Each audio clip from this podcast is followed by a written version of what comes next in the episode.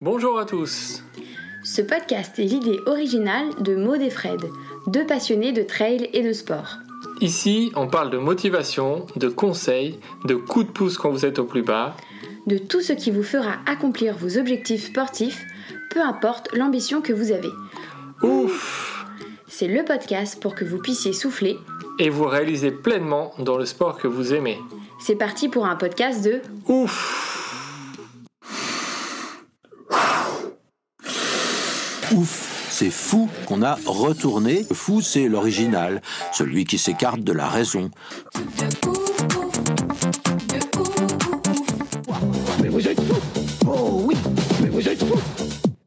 Bonjour à tous et bienvenue pour un nouvel épisode de Ouf. Aujourd'hui, pour notre portrait de Ouf, on accueille Laurie Lag.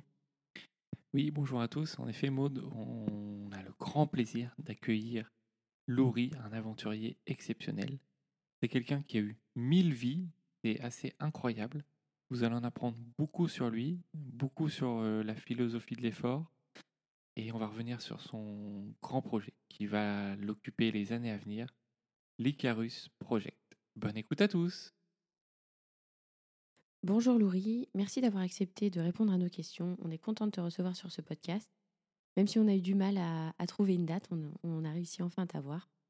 Donc, un- tu es un nouvel aventurier hors du commun, un aventurier qui vit pieds nus, que ce soit dans la vie de tous les jours ou bien pendant tes expéditions. Est-ce que tu peux nous dire, ça fait quoi de vivre euh, pieds nus tout le temps? Il y a un moment donné où je me suis dit, mais en fait, je marche pratiquement pieds nus toute l'année.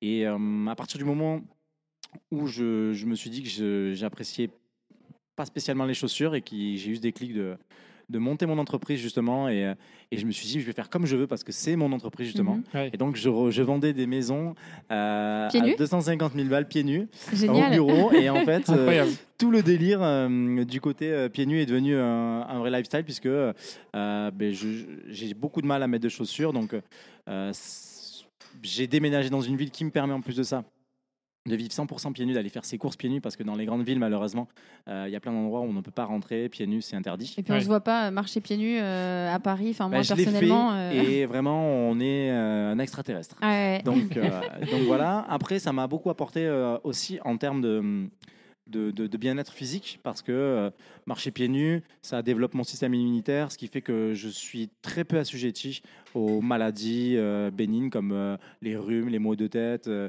J'ai un système immunitaire qui est, qui est- qui est très fort. C'est intéressant ça parce qu'on n'imagine pas que ça part des pieds. Ouais. Exactement. Enfin, le concept de, faire travailler son corps pour se défendre, en fait. Et, et ce qu'il y a, c'est que quand on en revient à la nuit des temps, euh, l'homme a marché pieds nus et l'homme était tout nu. Évidemment, on va peut-être pas se mettre tous tout nus, mais on peut euh, développer euh, ou faire travailler notre corps en ce sens pour que justement. on le mette un petit peu à rude épreuve. Et c'est vrai que marcher pieds nus, avec le temps, ça, s'est fait tout- toute l'année. À Biarritz, c'est complètement incroyable. Et du coup, j'ai carrément décidé à un moment donné d'entamer effectivement euh, des aventures pieds nus. On va, on va y Voilà. venir justement avant de, de te parler de toutes tes aventures. Bien sûr. On va revenir sur ce qui t'a euh, motivé à devenir euh, explorateur. Est-ce que c'est un rêve d'enfant? Comment c'est venu cette, euh, cette envie? Hum, alors, je pense que j'ai toujours été. euh, alors, il y a deux choses qui ont, qui ont changé, je pense, euh, euh, la donne et qui m'ont aiguillé de- dans ce domaine-là. C'est que moi, euh, euh, je suis atteint d'un syndrome qui s'appelle le syndrome d'analgésie congénitale. Euh, C'est quoi et Tu en peux nous en parler? Oui, bien sûr. Le syndrome de l'analgésie, en fait, c'est un syndrome qui est très particulier puisque euh, je ne ressens pas la douleur euh, au même titre qu'une personne normale. Donc, en fait, mon seuil de douleur est plus, éloigné, est plus éloigné que euh, une personne lambda. Alors, sur le papier, ça fait super vendeur. Euh, Mhm. C'est hyper beau, ça fait de moi un super héros et tout. Super homme, ouais. Ouais, mais, Mais- du coup, il y a des limites. Super problématique. Donc euh, c'est très problématique, notamment en étant en tant qu'enfant, puisque toutes les, les, les, les- maladies ou tous les problèmes qui ne se voient pas, type otite ou plein de choses comme ça, euh, comme je ne, je ne ressens pas la douleur à, à sa juste valeur, il faut vraiment que ça atteigne un stade dangereux et grave Mhm. Euh, pour que je m'en rende compte. Donc ça, ça m'a déjà, dès plus, na- dès plus jeune âge, en fait, mis dans ce concept extrême, euh, qui m'a un petit peu guidé sur, euh, euh, ben, du coup, je me retrouve dans une situation et qui devrait déjà être extrême, mais elle l'est pas, et euh, qui a fait que j'ai pris un plaisir euh, avec le temps à, à me retrouver dans des situations euh, un peu loufoques ou un peu Ouais. extrêmes et qui ont fait que, voilà, de, de- de- de plus jeune âge, dès le plus jeune âge, j'ai- nagé un petit peu dans, dans cette, dans cette, exploration, puisque c'est le mot. Et puis, euh, la seconde chose, c'est que euh, euh, ben, moi, j'ai une philosophie qui est très particulière, puisque je pars du principe que dans la vie, en fait, comme dit Forrest Gump, c'est un de mes, de mes slogans. Euh, maman disait toujours la vie, c'est comme une boîte de chocolat. On ne sait jamais sur quoi on va tomber et, et il faut goûter pour, pour savoir. Donc, j'ai fait beaucoup d'expériences là-dedans, Ouais. euh, en testant plein de chocolats différents, bons, pas bons, légaux, illégaux, euh, qui m'ont apporté du bonheur, du sport ou plein de choses. Et euh, ça m'a amené vraiment à chaque fois dans chaque extrême, mais toujours dans ce concept de la recherche euh, et de l'exploration, m- pour moi d'abord. Et, et donc, euh, le concept de, de la nature et de l'exploration, d'en faire un métier, est venu naturellement. Par la suite, d'accord. Euh, on va revenir un petit peu sur, sur ton enfance. Oui, bien sûr. Euh, on sait que tu as une enfance pas très facile. Non. Est-ce que euh, tu acceptes de nous en parler un petit Non, peu? bien sûr. J'ai absolument aucun tabou en fait sur mon enfance, tout simplement parce que euh, je ne sais pas si c'est une force ou si c'est pas ou si c'est de la bêtise, mais euh, je pars du principe que tout ce que j'ai vécu était une expérience de vie et qu'à partir du moment où je décide de, le- de- de l'entreprendre, de le concevoir comme ça, il n'y a pas de mauvaise chose. Il n'y a que des, des- des- des moments délicats avec lesquels j'ai j'ai dû composer et appris. Donc parler de mon enfance, ça me pose aucun problème. Est-ce que tu peux nous raconter un petit peu euh, ce qui t'est arrivé, comment tu as vécu ton enfance euh? Ouais, carrément. Alors, euh, moi, je suis issu de, de deux parents complètement opposés, euh, puisque ma mère, euh, à la base, c'est une enfant un peu de quartier et qui a évolué sur un chemin très spirituel, très philosophique, qui est aujourd'hui euh, euh, euh, bardé de diplômes dans la thérapie, qui est conférencière, et donc qui a un rang plutôt chic. que de là où elle vient. Et mon père, c'est un, un manuel qui n'a pas eu la chance, lui, d'avoir de, parents comme exemple, puisque son père est mort très jeune. Et donc, ce qui a fait que euh, j'ai été éduqué entre euh, voilà, une certaine forme d'éducation plutôt sur la débrouillardise, le côté euh, euh, voilà. on réfléchit pas trop, on fonce, on construit, on fait.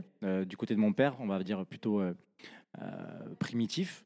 Et le côté de ma mère, euh, très évolution psychologique, euh, voilà, il faut réfléchir aux actes qu'on pose, euh, donc voilà. Donc vraiment deux opposés. Et c'est vrai que mon père étant absent la plupart du temps quand je suis jeune, moi je suis un garçon très compliqué. Je suis l'aîné d'une fratrie de trois, de trois frères. Et donc on, est des enfants très vivants, qui prennent beaucoup de place, qui, qui sont très virulents, très, euh, très euh, dissipés à l'école. Et donc, à chaque fois que mon père rentre, euh, forcément, c'est pour me corriger parce que ben, ou je me fais renvoyer, ou je fais des bêtises, et ainsi de suite. Et donc, je vis sans vraiment savoir que, jusqu'à à cette époque-là, sans vraiment savoir que, que c'est bon ou c'est mal, en fait. J'ai juste l'impression d'être moi-même et effectivement que ben, mon père essaie de faire ce qu'il peut par rapport euh, à son schéma et à, ce, qu'il pense qui est juste. Je me suis rendu compte que très tard, en fait, que j'ai été un enfant battu, euh, que j'ai euh, que j'ai beaucoup souffert de la violence de mon père, puisque mon père a voilà, solutionné absolument tout par les coups. Et ça a pris un autre chemin à partir du moment où j'ai vu de mes propres yeux qu'il était capable de faire ça à mon cadet. Et à partir de ce D'accord. Ça moment-là, t'a ouvert les yeux, en fait. ça m'a ouvert les yeux sur le, le fait que cette violence-là, la, la, la, la, vie- la, la, la- la- la voir sur mon frère et la voir, je me suis dit ok. Et à partir de ce jour-là, euh, ça s'est très mal passé forcément avec mon père. Je passe un million de détails euh, très douloureux sur euh, est-ce que je suis bien son fils, j'ai envie de tuer mon père, enfin plein de choses qui m'ont poussé dans mes retranchements. Et voilà, quand on a, quand on a 17 ans, c'est sûr que en- on est un peu plus nerveux que, Mhm. que- qu'à qu'à 30 et Ouais, encore en- forcément. qu'à 50. Je l'espère en tout ouais. cas. Mais euh, du coup, c'est ce qui m'a fait quitter le foyer. Et donc à 17 ans, je me suis retrouvé euh, seul euh, à, à vivre dans la rue euh, et à subvenir à mes besoins euh, euh, en faisant des bêtises évidemment. Et ça a été en fait euh, l'escalade de la délinquance jusqu'à que j'aille en prison. Euh, Tu es resté combien de temps en je suis prison resté euh, moins d'un an en prison et c'était une période de ma vie que je regrette absolument pas non plus parce que j'ai beaucoup appris. J'ai découvert en fait la France euh, de plein de manières différentes, en étant entrepreneur, en étant euh, détenu, en étant père de famille, plein de choses qui me permettent de, de- de pouvoir me faire une place dans, dans la société. Et donc à cette période-là, effectivement, euh, euh, ben voilà, euh, après la, la- la- la détention, j'ai dérapé dans la drogue, j'ai fait des arrêts cardiaques, j'ai des choses très lourdes à, à- parce que je me cherchais, je cherchais encore une Ah fois ouais. ce concept d'extrême dont je parlais. l'exploration, quoi. ouais. L'exploration n'a N'importe pas de limite, sens, donc ouais. euh, c'est vrai que on, on met des, on a des codes en disant euh, Bon, ça c'est légal, ça c'est illégal, ça c'est bien, ça c'est pas bien. À l'arrivée, je crois que chacun fait son bout de chemin comme, euh, comme il l'entend et, et encore une fois, j'ai aucun regret. Et ces choses-là m'ont emmené ensuite euh, vers euh, ben, un apprentissage très, euh, très, très rapide. Il a fallu que j'aille travailler dans le bâtiment, donc j'ai marché sur les traces de mon père. J'ai mon- vite compris que j'étais pas fait pour ça. En tout cas, être dirigé.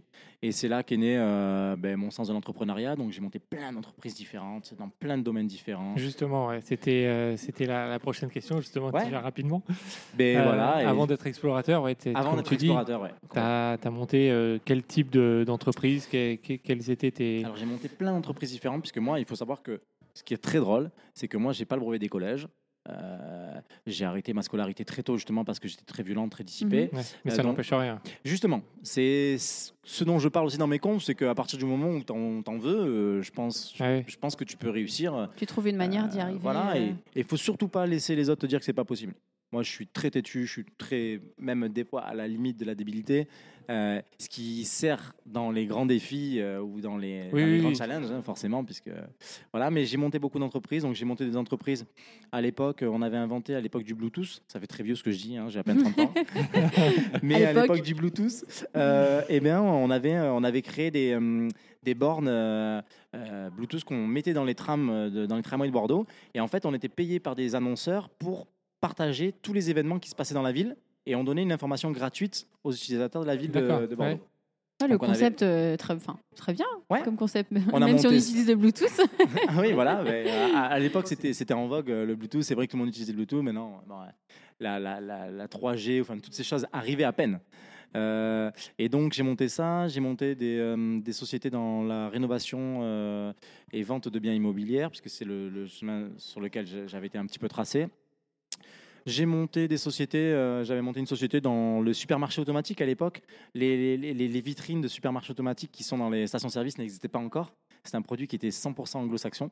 Euh, et donc, avec plusieurs amis qui travaillaient dans, des écoles subdeco et tout, et avec des gars qui avaient la vision, on avait monté un- une épicerie avec 900 produits. Euh, enfin, on a eu le projet de monter une épicerie qui n'a jamais vu le jour parce qu'on s'est fait avoir par le fabricant de machines. Ah, ok. Ah. Mais voilà, après j'ai fait de, j'ai tradé dans la crypto-monnaie, j'ai monté des, des- des concepts de maisons écologiques euh, clés en main, euh, des maisons clés en main en un mois et demi. Donc j'ai été très diversifié. Encore une fois, dans l'exploration, euh, de- là en tout cas, de l'entrepreneuriat. Ouais, la recherche de l'entrepreneuriat, de l'entrepreneuriat en France. Et c'est vrai qu'après mon parcours en fait euh, très, euh, on va dire euh, anarchique, un peu Mhm. e- Ouais. extra euh, euh, sociétal, j'ai voulu en fait euh, rentrer dans le moule, vraiment. Et je me suis dit, je vais faire cette expérience à fond. Et j'ai monté mon entreprise au top. Euh, vraiment, euh, elle a cartonné. Ça, la plus gros, euh, l'entreprise notamment de construction de maisons passives a très très bien marché. J'étais leader sur le marché euh, dans ma région. Et en fait, moi, je suis animé par le défi, donc j'en ai eu marre. Je voyais pas mes enfants, je gagnais très très bien ma vie, mais c'est pas ça qui m'animait. C'est pas, toujours pas ça qui m'anime. Du coup, j'ai décidé de tout arrêter et de, de garder seulement une ou deux entreprises. Euh, et puis après avoir aussi découvert le système français, ça m'a complètement refroidi de monter des entreprises en France. Euh, j'ai été pas déçu, mais j'ai trouvé que si tu as l'âme d'un entrepreneur euh, en France, on te donne pas ta chance. C'est compliqué, ouais. Il faut, Ouais. euh, en fait, il faut pas lâcher, il faut pas avoir peur aussi de tout ce qui est administratif. Et Ouais. je pense que c'est ça qui. euh, Ça arrête beaucoup de gens, je suis d'accord, mais il y a aussi ce concept de t'as pas encore gagné de l'argent et on t'en prend déjà. Euh, c'est très dommage parce que moi j'aurais très bien pu pas devenir spécialement patriote, mais rendre à mon pays ce qui, ce qui, me- ce qui me donnait en fait, en embauchant des gens, créant de l'emploi, en faisant plein de choses. Et j'ai trouvé que ça a été très dur et j'ai trou- plus trouvé que le pays t'apprenait à tricher que D'accord. t'apprenais à te mettre dans, à faire de toi un entrepreneur euh, réglo. On t'apprend à tricher euh, sur euh, les emplois, sur les déclarations, parce que c'est, voilà, on- je trouve qu'on est un pays qui est quand même très taxé. Euh, et du coup, ça m'a ouvert euh, l'opportunité de découvrir le marché international, et c'est comme ça que j'ai commencé à m'intéresser euh, à, à créer des sociétés à l'étranger. Et, et Ok. voilà. Tu en Et- as créé aussi à l'étranger? J'ai créé des sociétés à l'étranger, euh, mais euh, plus des sociétés euh, qui dirigent des autres sociétés, donc des holdings ou des entreprises comme ça euh, pour la, la gestion d'entreprise. Euh, voilà, et, euh, et ensuite j'ai décidé de, de vraiment arrêter le, le domaine de l'entrepreneuriat, enfin c'est ce que je croyais, euh, pour me lancer à fond euh, dans les expéditions Dans extrêmes. l'exploration. Euh, D'ailleurs, euh, c'était quand ta première aventure et qu'est-ce que c'était? Ma première aventure, euh, c'était euh, c'était une aventure qui était très extrême, mais qui n'était pas considérée, que je considère toujours pas comme, euh, comme expédition, mais qui en était une à mes yeux, puisque c'était mon premier voyage. Moi, j'ai eu l'interdiction de quitter le territoire pendant cinq longues années après, euh, après la détention. Et en fait, ce, qui est, ce qui est très dur dans un système français, déjà, c'est on ne sait pas ce que c'est d'être privé de sa liberté. Euh, la liberté, c'est quelque chose d'extraordinaire. euh, et quand on l'a plus, on se rend compte euh, la valeur que ça a. Que ouais. Et donc, euh, ça m'a fait découvrir le pays euh, de cette manière-là aussi, de voilà, qu'on pouvait être privé de sa propre liberté alors qu'on est avec une liberté peut-être dont on n'a pas conscience. Donc, c'est très intéressant. Et ensuite, c'est surtout que quand on pense être libre, en fait, on l'est toujours pas. Et je me suis retrouvé donc avec 5 ans. Et euh, le jour où j'ai pu voyager, j'ai même pas cherché à comprendre. J'ai pris le ticket pour aller le plus loin possible, sans me poser de questions. Et j'ai atterri aux États-Unis. Et, euh, et ça a été le- ma première grande aventure. Ouais. Et du coup, tu as fait quoi?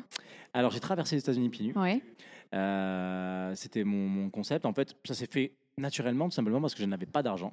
Je suis arrivé avec un sac de 21 kilos et je me suis dit, euh, je suis arrivé à New York et, je- et la première nuit m'a coûté euh, 150 dollars sur les 500 que j'avais. Donc Et là, il j'ai- fallait j'ai faire autre très, chose. Très vite compris que ça ne serait pas possible. voilà. Donc, du coup, l'aventure est née comme ça. J'ai commencé à marcher, marcher, marcher, marcher, marcher. J'ai traversé des endroits. Euh, j'ai pas fait tous les États-Unis pieds nus parce que ça aurait été impossible, mais j'ai passé quand même trois mois aux États-Unis à traverser euh, une bonne partie des États-Unis. T'es allé de où à où? Je suis parti de New York, j'ai descendu toute la côte euh, est jusqu'à Miami. J'ai traversé la Floride, je suis remonté et je suis parti en Californie. Bon, bel itinéraire quand même. hein. Ouais. Ouais. Et, il faut- et donc c'est là que j'ai appris plein de choses sur euh, l'exploration, sur l'aventure, sur le sport, euh, le dépassement de soi, la solitude, euh, plein de moments très durs, des hauts, des bas. euh. Gros défi quand même pour une première. Ouais, mais justement c'est ça qui est génial, c'est que tout ce que j'ai entrepris dans ma vie, il est euh, sous le sceau en fait euh, euh, du fait que je ne mesure pas du tout euh, le danger, que je ne mesure pas la, Mhm. la- folie de ce que ça pourrait être et tout. Et c'est ce qui me permet de me retrouver dans des situations très délicates sans le savoir. Et après coup, j'en rigole, mais euh, j'ai jamais pensé que c'était une grande aventure avant de partir. Je l'ai compris. euh, Ouais, il y a après. pas de. Ouais, exactement. Voilà. Justement, on va revenir sur deux, trois de tes aventures de ouf. Euh, euh, juin 2018, par exemple, tu traverses le désert de Bardenas Ouais. en Espagne, Mhm. pieds nus, Ouais. 17 jours, sans assistance, seul. Est-ce que tu peux nous raconter euh, comment ça s'est passé, euh, cette aventure? Alors, euh, j'ai toujours été animé par, par, ce concept de défi. et c'est vrai que je suis un sportif, j'aime le challenge. Donc, j'ai besoin de, de créer ou d'établir ou de battre des records. Voilà, j'ai regardé ce qui, se faisait au plus près de chez moi, en fait, qui pouvait être extrême et qui n'avait pas été fait. Et donc, je suis tombé sur le désert des Bardenas et aucun Français n'avait euh, réalisé cet, cet exploit et en- encore moins pieds nus. Mhm. Ouais. Donc, ça m'a intéressé. Et j'ai encore fait ça.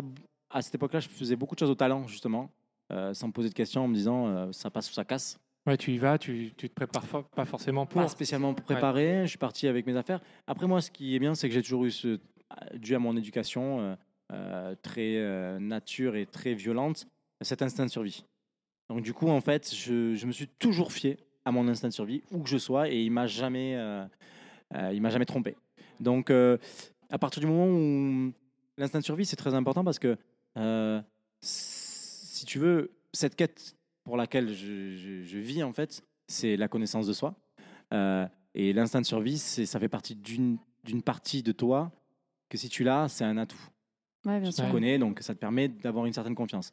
Donc du coup, euh, je suis parti un peu comme ça euh, là-bas, avec, euh, je crois, quelques plats de pâtes, quelques, trucs de riz, une, popote, et mon chariot faisait 50 kilos, quoi. C'était Ah horrible. T'avais un, un chariot avec toi, c'est ça que tu trouvé un mec, je lui avais demandé, ouais, vas-y, tu peux m'accompagner. Le mec avait trouvé l'idée folle et tout. Il m'a dit, mais j'adore les Bardenas. Bien sûr, je te file un chariot.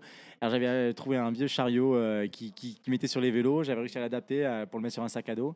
Et je suis parti comme ça, euh, pieds nus, me faire déposer et, et me dire que j'allais traverser ce désert des Bardenas, qui est vraiment euh, très sympa. Et justement, qu'on ne connaît pas d'ailleurs. Très méconnu. hein, oui, oui. Très méconnu. Ouais, ouais. Qui est incroyablement Et- beau. euh, Incroyable. C'est situé où hein, pour ceux qui nous écoutent euh, en Espagne? C'est situé dans le, dans le nord-est de l'Espagne, donc euh, c'est vraiment euh, pas très loin de la frontière. Euh, c'est un endroit qui est, qui est complètement fabuleux puisqu'on a, on a cette sensation d'être dans, un, dans des paysages ultra lunaires, avec laquelle on a la sensation qu'on peut, juste les trouver en fait aux États-unis parce que c'est ça, ouais, on a ce rapprochement très euh, ouais. euh, désert, euh, euh, voilà, euh, euh, États-Unis, alors que pas du tout. Il est juste à côté de chez nous. Il est à 300 km de notre petite frontière. Donc, euh, euh, c'est en Navarre qui se situe le désert des Bardenas, et c'est un paysage qui est complètement fabuleux, mais qui est, euh, voilà, qui est dangereux, qui, qui, qui est, même s'il est rapproché et au cœur d'une civilisation, voilà, ne- n'en reste pas moins euh, euh, ben, primitif, puisque Mhm. Ouais. il y a des serpents, il y a des scorpions, il y a euh, euh, très peu d'eau, euh, on peut pas dormir dedans euh, en tant que en tant que, que campeur, en, euh, si, si tu es à pied, donc il a fallu tricher, pas faire de feu, plein de choses.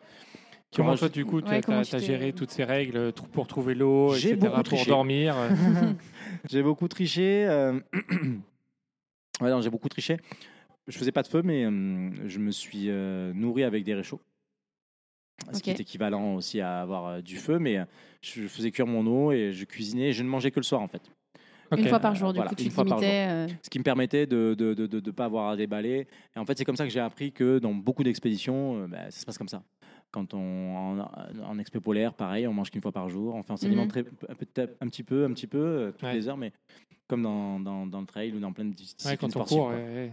Donc, euh, donc voilà, et, euh, et j'ai réussi à traverser ce désert euh, bah, comme ça, un peu au talent, en finissant les pieds en sang et en me disant, mais c'était incroyable, j'adore ça, en fait, cette sensation C'est quand la prochaine?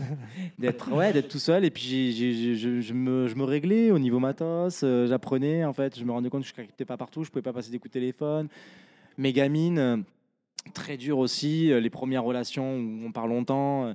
et, euh, et où les enfants ne veulent pas te parler parce que ben, tu devrais être à la maison. Donc plein de choses comme ça que j'ai découvert. euh, sur Donc, tu avais des contacts euh, avec ta famille pendant cette traversée un petit peu J'en ai eu ou- très peu et les moments où je voulais avoir un contact avec mes enfants, ils n'étaient pas d'accord. Donc j'ai dû beaucoup apprendre. Euh, ça m'a fait beaucoup travailler sur moi. euh, voilà, sur bah, la place qu'on a en fait euh, au sein d'une famille et la place euh, comment on doit aussi nous dans un moment extrême parce qu'en fait c'est une situation qui est complètement extrême et qui est dramatique en fait que je trouve dramatique parce que c'est le seul moment où on peut appeler sa famille et, et peut-être que tu viens de risquer ta vie ou peut-être que c'est le, c'est le dernier appel Ouais. et elles ont pas envie de te parler Ouais. et ça te remet à ta place euh, de suite. Donc c'est assez incroyable de, cette sensation et de devoir avec le temps on- apprendre aussi à communiquer avec ses enfants, de devoir apprendre à, à trouver un terrain d'entente, à parler du pourquoi, du comment. Donc euh, c'est ce qui m'a fait, même si j'étais un papa très proche, c'est ce qui m'a fait devenir euh, très soudé, très très très proche et très investi. quel âge, quel, quel âge elles ont? Euh, la première a 5 ans, Pita, et la deuxième elle a 3 ans. Elles sont très proches. D'accord, donc en fait, euh, cette première, enfin cette expérience, elle t'a permis d'apprendre et sur la survie et sur la gestion de tes relations avec bah, les personnes fait. qui sont pas du tout dans ton environnement euh, d'expédition. Tout à fait. Enfin, et t'as été proche en Oui, et puis même, euh, en fait, euh, comprendre que euh, le monde dans lequel tu te trouves euh, n'est pas le monde de tout le monde et que du coup, euh, tu seras incompris, euh, tu seras seul. Euh, je suis quelqu'un de très solitaire euh, euh, dans, dans beaucoup de domaines de, de- de- de la vie, euh, en règle générale, sentimentalement, euh, émotionnellement. Il y a plein de choses où on est très décalé, hein, malheureusement, euh, euh, parce que les gens ne peuvent pas comprendre Mhm. et, on- et ça s'explique pas. Euh, Puisqu'en fait, euh, on le dit toujours, euh, pour comprendre, il faut y être. hein. Ça se vit, quoi. Ouais. Ça se vit et c'est pareil pour tout le monde, que ce soit un sport, que ce soit la guerre, que ce soit n'importe quelle chose très éprouvante émotionnellement. Euh, c'est difficilement racontable et avec le temps, surtout, on apprend à plus raconter. Et, en fait, la chose que ça m'a le plus permis d'apprendre, c'est euh, c'est à changer d'univers sans devoir euh, souffrir. Je dois passer de mon univers à un autre univers et je dois m'adapter en, en 5 secondes. Je dois m'adapter euh, à la civilisation, je dois m'adapter euh, euh, aux problèmes de la vie que j'ai oubliés pendant tant de temps. Ouais. en fait, sans sans y a pas de réflexion derrière. Quoi. Voilà, on c'est peut pas direct, réfléchir en fait. euh, Eh, euh, il elle m'a volé ma susu. Et toi, tu viens de risquer ta vie. En fait, eh ben, tu Ouais. peux pas te poser de questions. De, tu peux pas lui dire. euh, mais je m'en fous. ouais. Ça peut pas marcher. Donc, ça m'a appris euh, cette transition euh, directe. On va revenir sur une autre euh, expérience un peu plus froide, Oui. cette fois-ci. C'était en septembre 2018. Tu fais l'ascension du Vignamale, Oui. euh, pieds nus. Oui. Euh, donc 3298 mètres euh, en solitaire. Ici, c'est bien ça. C'est complètement ça. Euh, Donc, tu es originaire du Pays Basque, tu l'as dit un petit peu avant. Je suis originaire de la région bordelaise, mais j'ai ouais. beaucoup vécu Ah, dans le. Pays Basque. Mais je suis Mm. bordelais Alors, à la base. Est-ce que ce sommet, il y avait une signification particulière pour toi? Pourquoi tu as décidé d'aller là-bas?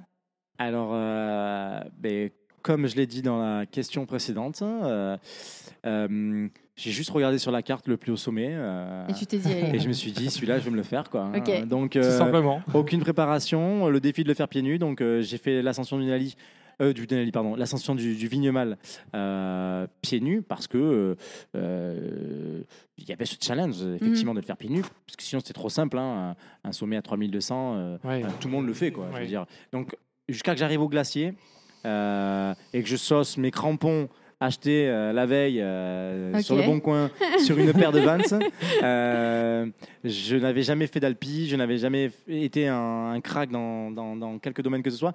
Et je me. Voilà. Je tiens vraiment à préciser quelque chose qui est très important, c'est qu'il ne faut absolument pas faire comme moi. C'est ce très, très, très dire, important Ouais. d'en parler. Moi, j'ai. j'ai- Je vais pas dire que j'ai de la chance, mais en tout cas, je m'en suis toujours très bien sorti. J'ai toujours survécu de toutes les aventures de ma vie, quelles qu'ils soient. Mais je ne suis pas du tout une personne à, imiter parce que euh, c'est très dangereux et que euh, j'aurais pu mourir plein de fois. Et que, voilà. Donc, je n'incite absolument personne à faire comme moi. La seule chose qui, peut être inspirante dans, ce- discours-là, c'est voilà, il faut y aller, il faut foncer. Euh, il ne faut pas s'arrêter à ce qu'on peut dire de, ces défis, mais voilà, il faut le faire préparer. Moi, je pousse tout le monde à, à- se préparer un minimum, à même, je sais que ça paraît complètement débile, mais à simplement prévenir euh, une personne que tu t'en vas. euh, Où est-ce que tu vas Où est-ce quoi. que tu vas Mhm. Ça commence par là, en fait.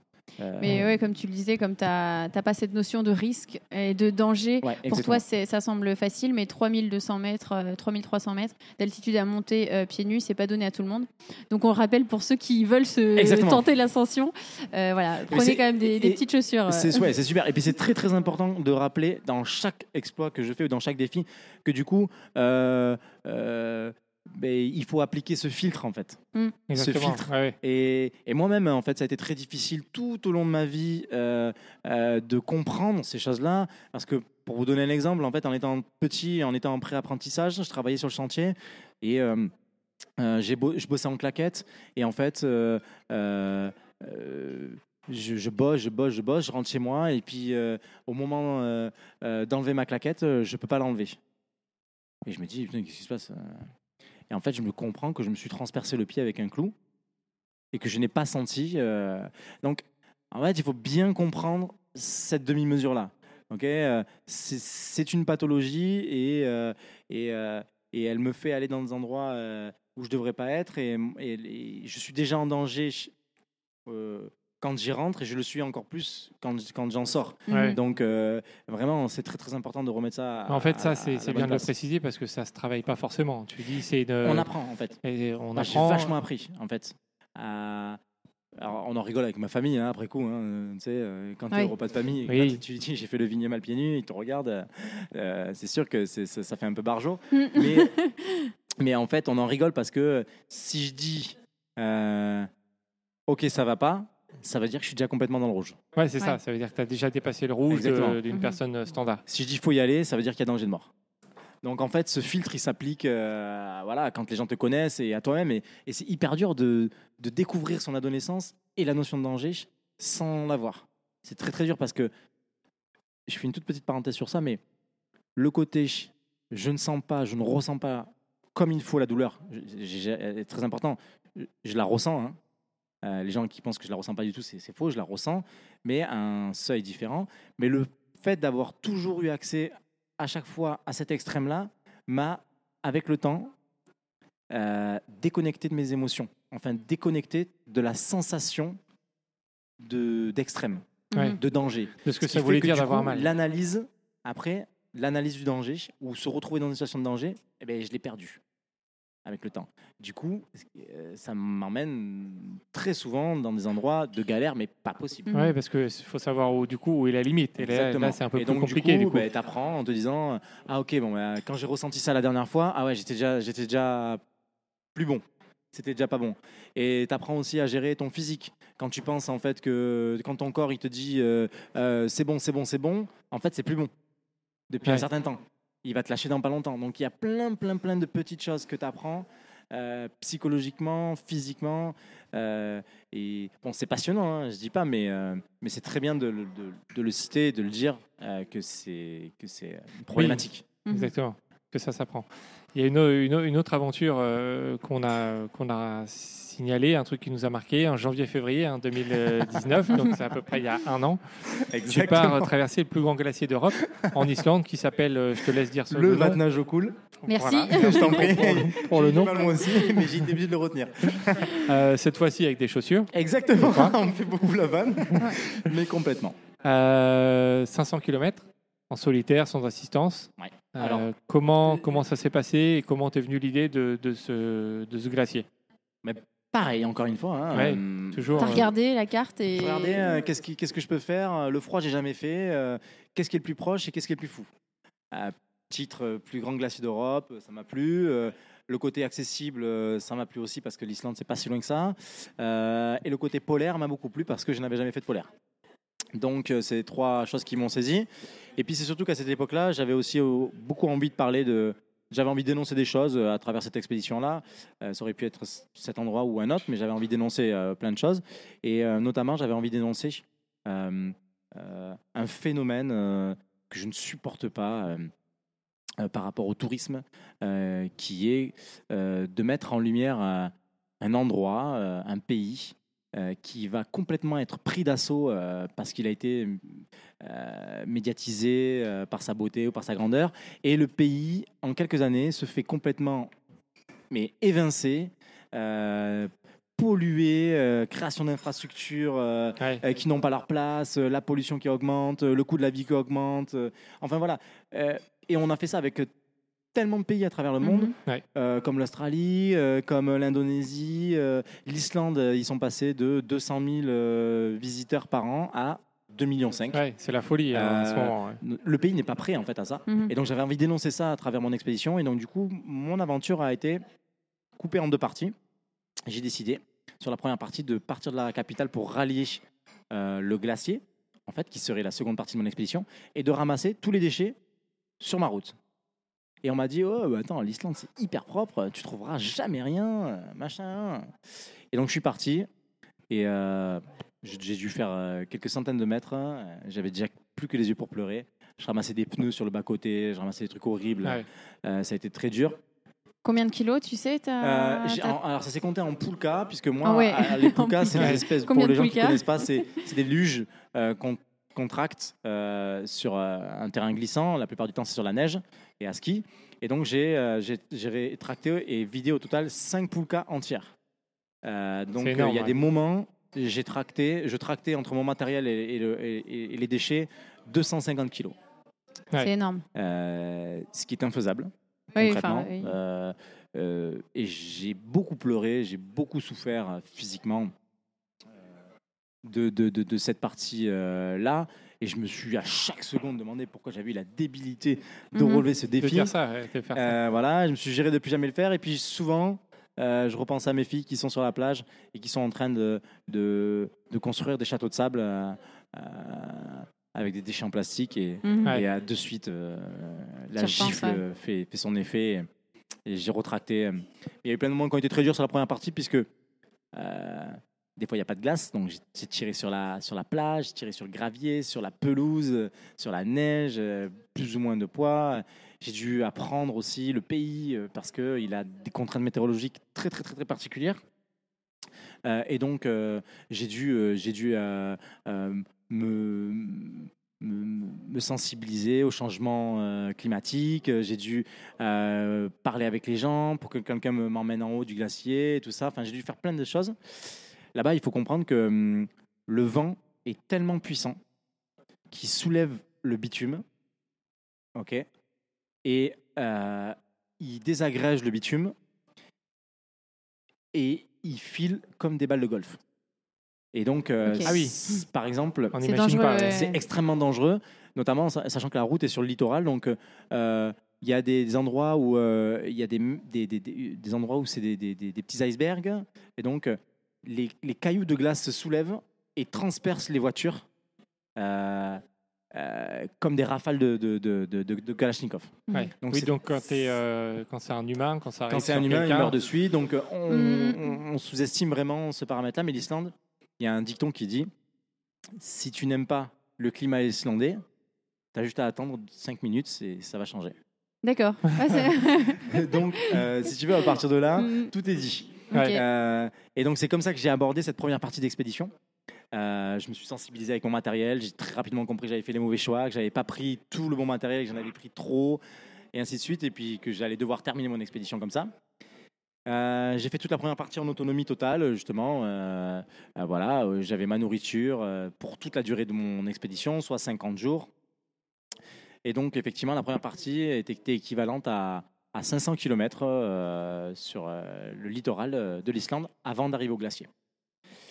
La deuxième partie, qui était euh, l'exploit sportif, euh, le record que je voulais établir, il y a, à ma connaissance, il n'y avait qu'un Italien qui avait établi un record de la traversée du Vatnajökull en solitaire. Euh, il avait mis euh, 17 jours pour le faire. Et donc, évidemment, je, je- suis monté sur le glacier avec cette intention de le battre.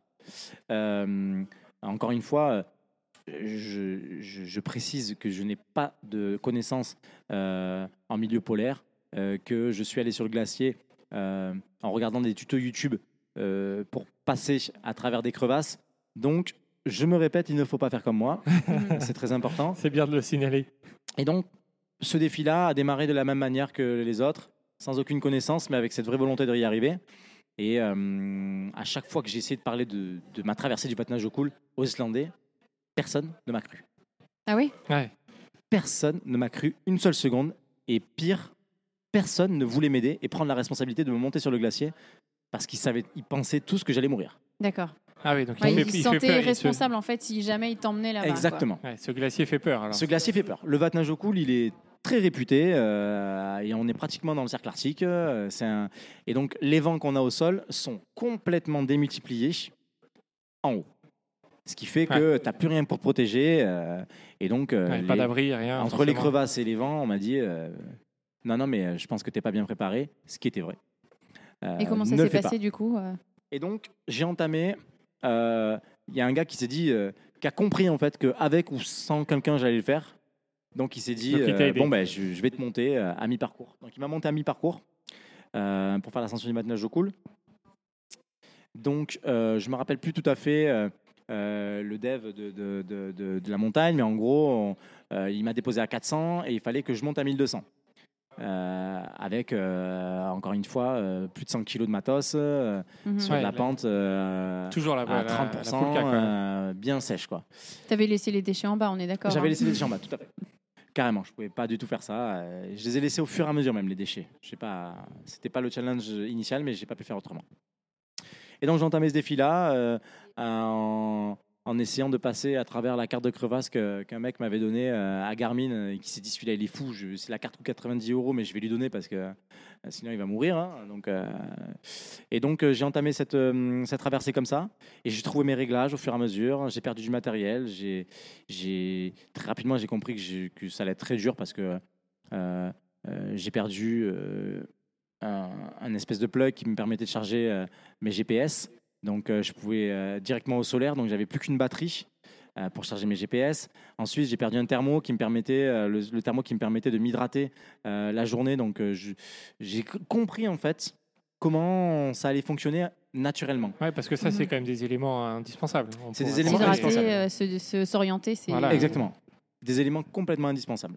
Et euh, j'étais parti en ski de rando, donc même s'il y avait un D+, c'était quand même plutôt des skis nordiques qu'il aurait fallu. Euh, voilà, la différence entre le ski de rando et le ski nordique, c'est que euh, le ski nordique, c'est un ski plus fin, plus élancé, qui, fait, qui permet d'avoir euh, plus de surface pour la crevasse et plus de surface pour avancer, alors que le ski, et qui ne permet aucune descente possible, le ski nordique, alors que le ski de rando, lui, est plus fait pour monter et ensuite descendre. Donc, qui pèse plus lourd, qui est plus large, qui ressemble plus à une spatule. Donc, euh, deux univers complètement différents. Moi, j'ai fait le mauvais choix, mais j'avais été sponsorisé à cette époque-là, donc euh, pour moi, c'était incroyable de Mhm. recevoir du matériel. hein. Ouais. J'étais là. Donc, ah tu ouais, vas avec, d'accord, ok, parce donc que- je suis parti avec. Ouais. Euh, et donc, j'ai entamé cette, cette traversée comme ça. Et tous les jours, j'ai appris à bâtir mon camp tout seul, à faire face à la météo, à m'orienter, à faire des grosses journées parce que les, les journées étaient clémentes et ainsi de suite. Et puis après, ça a commencé à se dégrader petit à petit. Et j'ai commencé à avancer dans un blizzard pas possible. Donc, le blizzard, c'est quand on ne voit rien à 50 Mhm. cm. Le blizzard islandais, il est très dangereux. Euh, tout le monde m'avait dit surtout, surtout, surtout, surtout, ne n'avance pas, tu t'arrêtes de ouais. suite. Mhm. Chose que je n'ai pas du tout respectée, évidemment. Ok. J'ai avancé, je voulais en finir en fait. À partir du moment où j'étais à la moitié, je voulais en finir. Et T'étais j'ai- à combien de jours là à ce moment-là? Euh, euh, au cinquième jour, hein, déjà c'était très compliqué. Je faisais entre Déjà. euh, 12 et 20 km par jour euh, avec mon matériel et euh, c'était que du dénivelé positif en fait pour arriver au sommet hein, qui Mhm. fait Tout à fait, ouais. 1722 mètres. Et donc, euh, pente douce, mais, euh, mais quand même, il fallait tracter son matos. Et donc, tous les jours, j'ai avancé comme ça. Et donc, là, il y a eu des, des très, très gros downs euh, parce que, euh, ben, en fait, la non-visibilité, c'est quelque chose qui est psychologiquement très éreintant. De ne pas voir ton objectif, Ouais. Euh, de ne pas savoir tu- où est-ce que tu vas. ouais. Tu perds l'équilibre peut-être aussi quand tu, tu perds vois pas. l'équilibre et euh, quand tu t'en remets à tes, à tes- à tes systèmes de navigation et qui sont faux, euh, euh, voilà, tu apprends parce que le liquide euh, qui est dans le GPS gèle après une, temp- une grande température. Et donc, en fait, euh, euh, j'ai fait des ronds des fois pendant des heures Ah oui. parce qu'en fait, Sans t'apprends savoir. aussi ouais. que ton corps n'est pas bien équilibré et que tu tires plus sur le pied droit que le pied gauche. Plein de petits détails comme ça euh, qui font que ben, j'ai appris dans la douleur, encore une fois, et, Ah dans, ouais. et dans la, dans la pénitence. Mhm. Mais, euh, mais j'ai appris jusqu'à que je j'arrive à passer toutes les crevasses et que j'arrive au sommet du patin cool.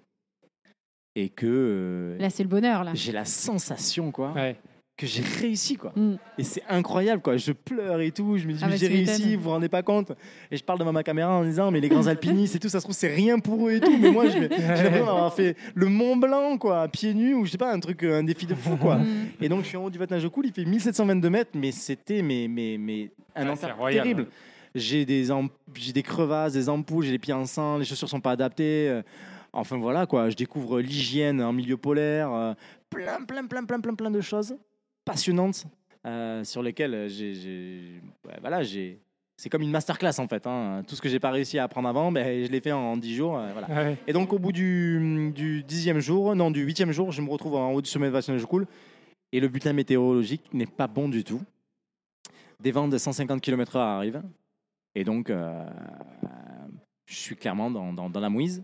Et là tu Euh, décides quoi? je décide de monter le camp le moins, le moins loin possible et dans un endroit pas spécialement stratégique, mais j'ai peu de choix parce que c'est en fait c'est très exposé.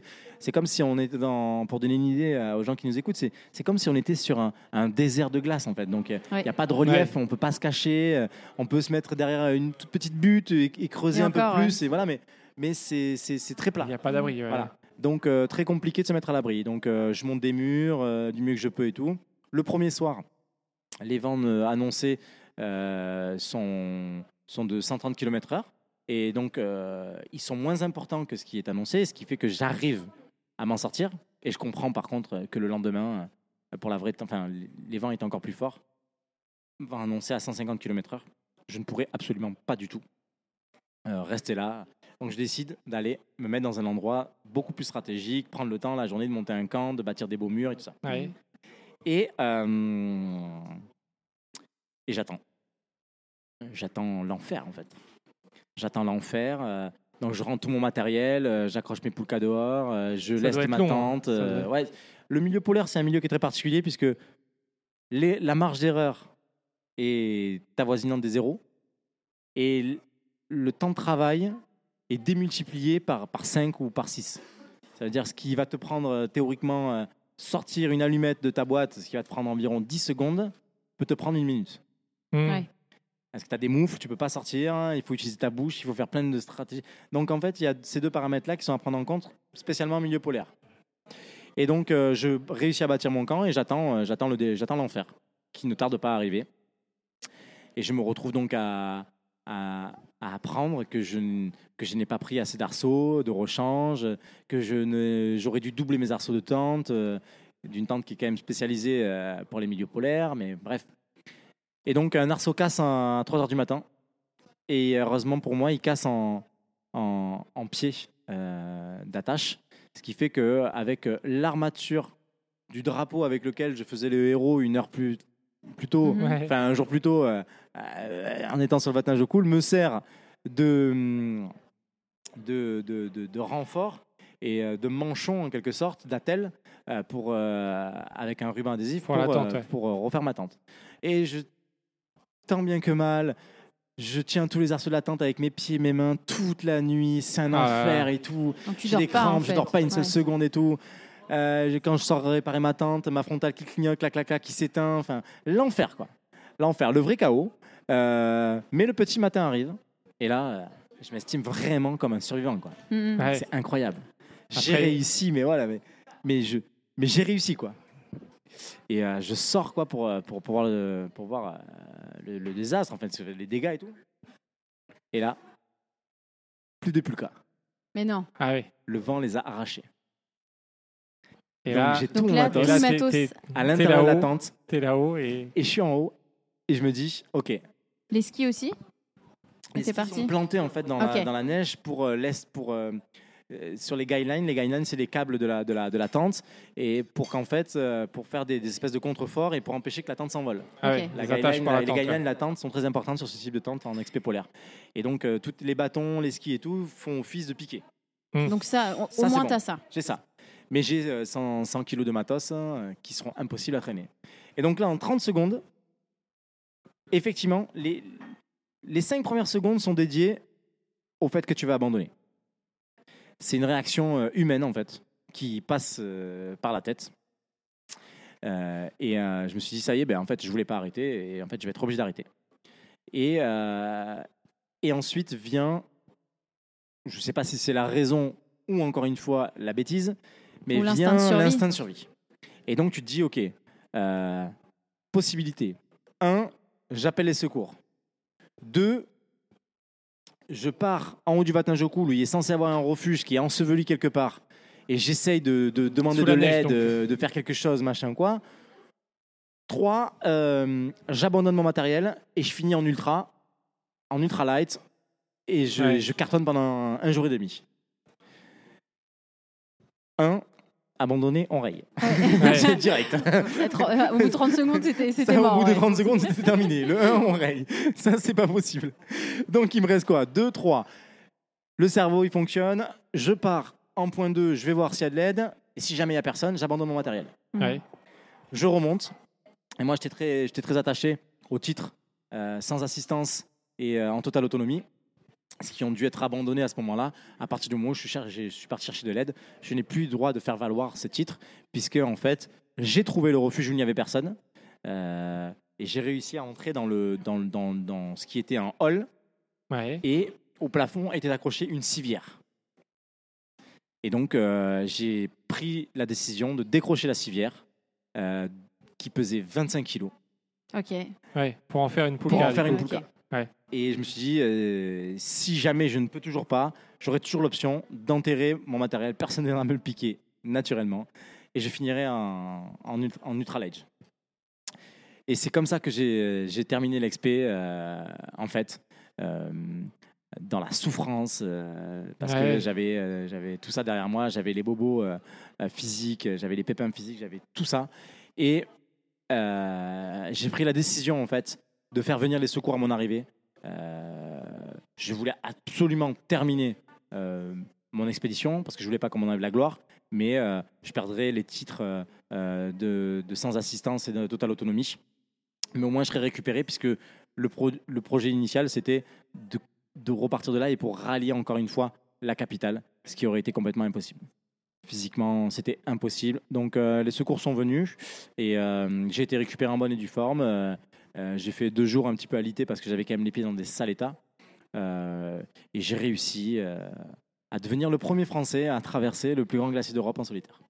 Incroyable. Eh ben. Tout en improvisation en fait. Ouais. Chaque, chose, chaque chose est une impro en fait. Et avec, euh, je pense, l'in- l'instinct de survie dont, on- dont tu parles à chaque fois, L'instinct qui de t'a un survie, peu permis de... carrément. L'instinct de survie et, et- et une chose que je possède aussi, euh, mais qui m'est très personnelle, c'est euh, le sens de l'autodérision. Voilà. Il faut savoir rire de ce Ouais. type de situation. Ouais. Euh, il faut euh, comprendre que tu t'es foutu de- de- de- dans, dans la merde, excusez-moi les mots, mais euh, tout seul. Ce qui est pas forcément évident quand Ouais, tu es en train de galérer dans ta tente. Euh, C'est garder le le- mental en fait. Le truc de dire je rigole de cette situation, Ouais. euh, Non, tu il faut pas forcément. dédramatiser. Ouais. il faut absolument dédramatiser, sinon psychologiquement, tu peux tra- très rapidement tomber dans, le, dans, dans, dans, dans les méandres de, de- de quelque chose sur lequel tu n'as plus le contrôle. Donc, sûr. moi, je dédramatise complètement. Euh, voilà, j'ai choisi d'être ici. euh, mais quel idiot, machin, voilà, machin truc. Je rigole. Je fais des vannes très souvent tout seul. Euh, euh, je fais des vannes. Je parle à ma brosse à dents. Je rigole. Je fais des trucs complètement débiles.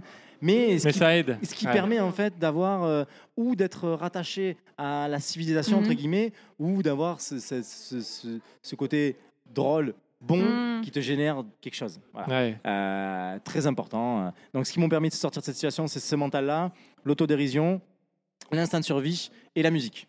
Très important. J'ai. Ouais. écouté beaucoup de musique qui m'ont parce que c'est beaucoup de temps sur les skis où tu as beaucoup de temps pour Ouais. penser, réfléchir. Et ça te fait sortir euh, Et du coup. de- effectivement, et le type de son que tu vas faire peut complètement faire réussir ton expédition ou pas. C'est sûr que tu vas pas écouter de la musique classique euh, euh, alors qu'il faut avoir la rage, quoi. Mhm. Enfin, Ouais. En tout cas, moi, ça n'a pas marché. Euh, donc j'avais des musiques. euh, T'écoutes quoi alors du coup? moi, j'écoutais beaucoup de rap euh, de rue, tu sais, avec Ouais. des gens qui, qui veulent s'en sortir, quoi, qui, qui ont la rage. Et ça m'a beaucoup aidé. Voilà. Donc euh, c'est un paramètre à ne pas négliger. Au-delà du fait que j'ai beaucoup écrit et qu'encore une fois j'ai appris à mes dépens que l'encre gèle euh, Oui. en milieu polaire et que donc il faut partir avec un crayon à papier. voilà, Note pour plus tard, voilà. ne pas prendre de, de stylo bic. voilà, plein de petites notes, une liste entière de petits euh, postcards, tu vois, et voilà, Euh, voilà. Bon, enfin bref, c'est très très drôle. Euh, tu nous disais tout à l'heure que tu étais papa de deux filles. Euh, donc, tu as fait un premier voyage avec ta plus jeune fille, euh, Pita, si c'est bien ça, Oui, tout à fait. au Sri Lanka, euh, quand elle commençait à marcher. Euh, pour tous ceux et celles qui te demandent, euh, qui se demanderaient est-ce que voyager avec un enfant en bas âge c'est compliqué ou on peut pas le faire? Ouais. Comment Qu'est-ce que tu leur réponds? Alors déjà, je vais répondre que le voyage au Sri Lanka, c'est quand elle avait, euh, c'est quand elle avait un an et demi, Mhm. et que l'année déjà précédente, euh, je l'avais emmenée euh, en Grèce à, à 7 mois. D'accord. Euh, justement, on avait essayé de choisir un endroit, une destination euh, qui est pas trop extrême en fait, qui est proche de la civilisation, pas très insalubre et tout ça. Donc euh, la Grèce, ça nous- c'était une alternative, voilà, les Cyclades, les îles. Donc euh, moi, je, je suis contre les idées reçues. Euh, euh, je pense que vous l'aurez bien compris, je me fiche littéralement euh, de ce que les gens peuvent dire, des codes. voilà, je marche pieds nus. pas spécialement pour être différent, mais je fais les choses que je pense qui sont bonnes pour moi ou pour les autres. Et en l'occurrence, je suis responsable de la vie de ma fille. Donc, ouvrir l'esprit d'un enfant sur une autre communauté, sur une autre façon de vivre, sur une autre euh, ethnie, sur euh, une autre façon de se nourrir, euh, pour moi, c'est obligatoire. C'est obligatoire. Évidemment, hein, je ne vais pas pousser les gens à, faire n'importe quoi. Encore une fois, il faut faire les choses en, en toute sécurité. Mais la vérité, c'est que les enfants s'adaptent mieux que nous. Donc, à partir du moment où tu décides, toi, de ne pas avoir peur, ton enfant n'aura pas peur. Mais voilà, comprendre ou sentir, c'est OK, il y a quelque chose d'autre, de différent qui existe. Et c'est déjà une pierre à l'édifice euh, sur euh, on n'est pas tout seul dans le monde, euh, il y a d'autres choses qui existent et tout. Et moi, c'est très important d'éduquer mes enfants dans la mixité, c'est très important d'éduquer mes enfants dans le respect de la planète, dans le voyage, dans l'ouverture d'esprit, quelle qu'elle soit en fait. Que ça soit à l'école, que ça soit dans les sorties en montagne, que ça soit dans les devoirs ou, à faire des puzzles, dans n'importe quoi. Je suis. J'ai pas d'école préfète. Mhm. Voilà, Mhm. Je sors régulièrement mes enfants de l'école euh, et je m'en fous, je me fais crier dessus, mais je m'en fiche complètement. euh, Je les emmène à la montagne, faire des sommets. euh, à- je crois qu'à même pas un an, Ellie, elle avait fait son premier sommet à 3000. Donc euh, euh, tout est faisable en fait. Tout est faisable, euh, voilà. Et la seule chose qui est particulière, c'est qu'effectivement, il faut que moi, je remette euh, dans la bonne forme ce problème d'extrême et ce problème de notion de danger. Parce que je ne suis plus tout seul. Et donc là, je dois le réadapter. Euh, mais à partir de là, je pense que n'importe qui qui n'a pas ce souci peut euh, emmener ses enfants. Euh, la première année, on emmené en Grèce, la seconde année au Sri Lanka. Et moi, au Sri Lanka, ça a été ultra révélateur puisque ma fille marchait pieds nus partout. Euh, Elle s'est beaucoup plus Génial. adaptée que tout le monde et tout. Ouais. C'était incroyable. Ouais. Elle a adoré.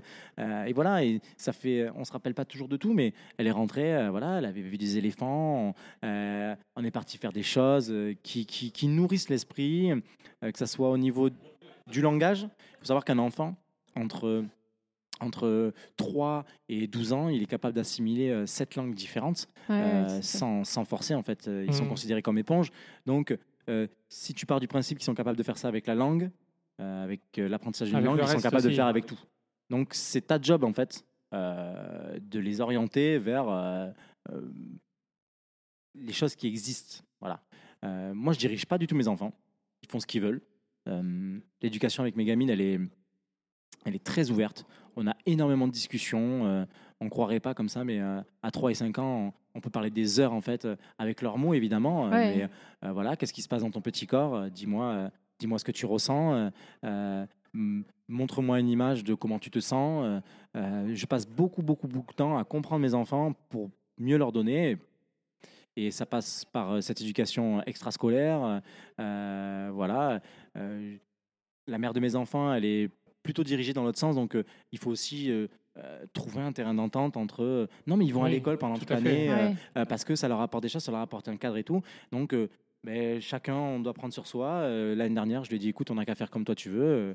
et à la fin de l'année, on fait un bilan. euh, et euh, il s'avère que le bilan n'était pas spécialement top parce que ça a tellement rentré euh, notre, notre aîné dans les cadres, dans le cadre, qu'elle est devenue très très basique en fait, sans ça, casse cette dynamique de, la créativité. euh, et, moi, l'école, je suis pas spécialement pour, puisque bah, forcément, je suis contre-exemple qui prouve que c'est pas spécialement parce que tu n'es pas doué à l'école que tu vas pas réussir de grandes choses ou que tu vas pas vivre tes rêves. Mais euh, ce qui me dérange en fait dans le système scolaire, euh, c'est que si demain tu es le prochain Picasso, et ben, euh, tu pourras jamais exceller dans la peinture parce qu'il il aura fallu que tu passes à l'histoire. Et après l'histoire, il faut que tu passes. Et en fait, tu pourras jamais exceller dans une discipline euh, parce que tu n'auras jamais le temps, parce que tu as un programme et que tu peux pas. Et que si tu as envie d'apprendre à, lire avant, et ben, tu peux pas, ce sera comme tout le monde. Et ainsi de suite. Donc, moi, euh, mes enfants, euh, c'est c'est bête ce que je vais dire, mais euh, le matin, euh, quand on se lève, parce que je les lève, et je leur dis euh, Qu'est-ce que tu as envie de faire aujourd'hui? Là, ce qui Tout simplement, en fait. presque la base. simple, ouais. voilà, et qu'est-ce que tu as envie de faire aujourd'hui? Est-ce que tu as envie d'aller à l'école?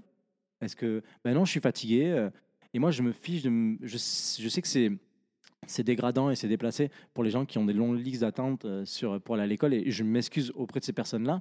Euh, mais, mais, mais moi, si ma fille n'a pas envie d'aller à l'école, je vais pas la forcer en fait. Je vais pas la forcer. Je vais pas essayer de lui faire entrer coûte que coûte des choses qu'elle n'a pas envie de comprendre, alors que ça se trouve elle est douée pour autre chose.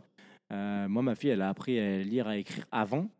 Et quand elle est arrivée à l'école, elle s'est déjà vu le faire et ça pose pas de problème en fait. C'est juste qu'il faut être disponible Mm. pour ses enfants et il faut avoir du vrai temps. Et c'est lié à quelque chose aussi dont j'aimerais parler. Je sais pas si c'était une de vos questions, mais ce côté entre euh, ouais, comment tu fais pour gérer euh, euh, ta vie d'explorateur avec ta vie de famille? Mhm. Oui. Bah, tu vas nous le dire Ben ouais, mais ce que je veux dire, c'est que qu'est-ce que tu préfères profondément?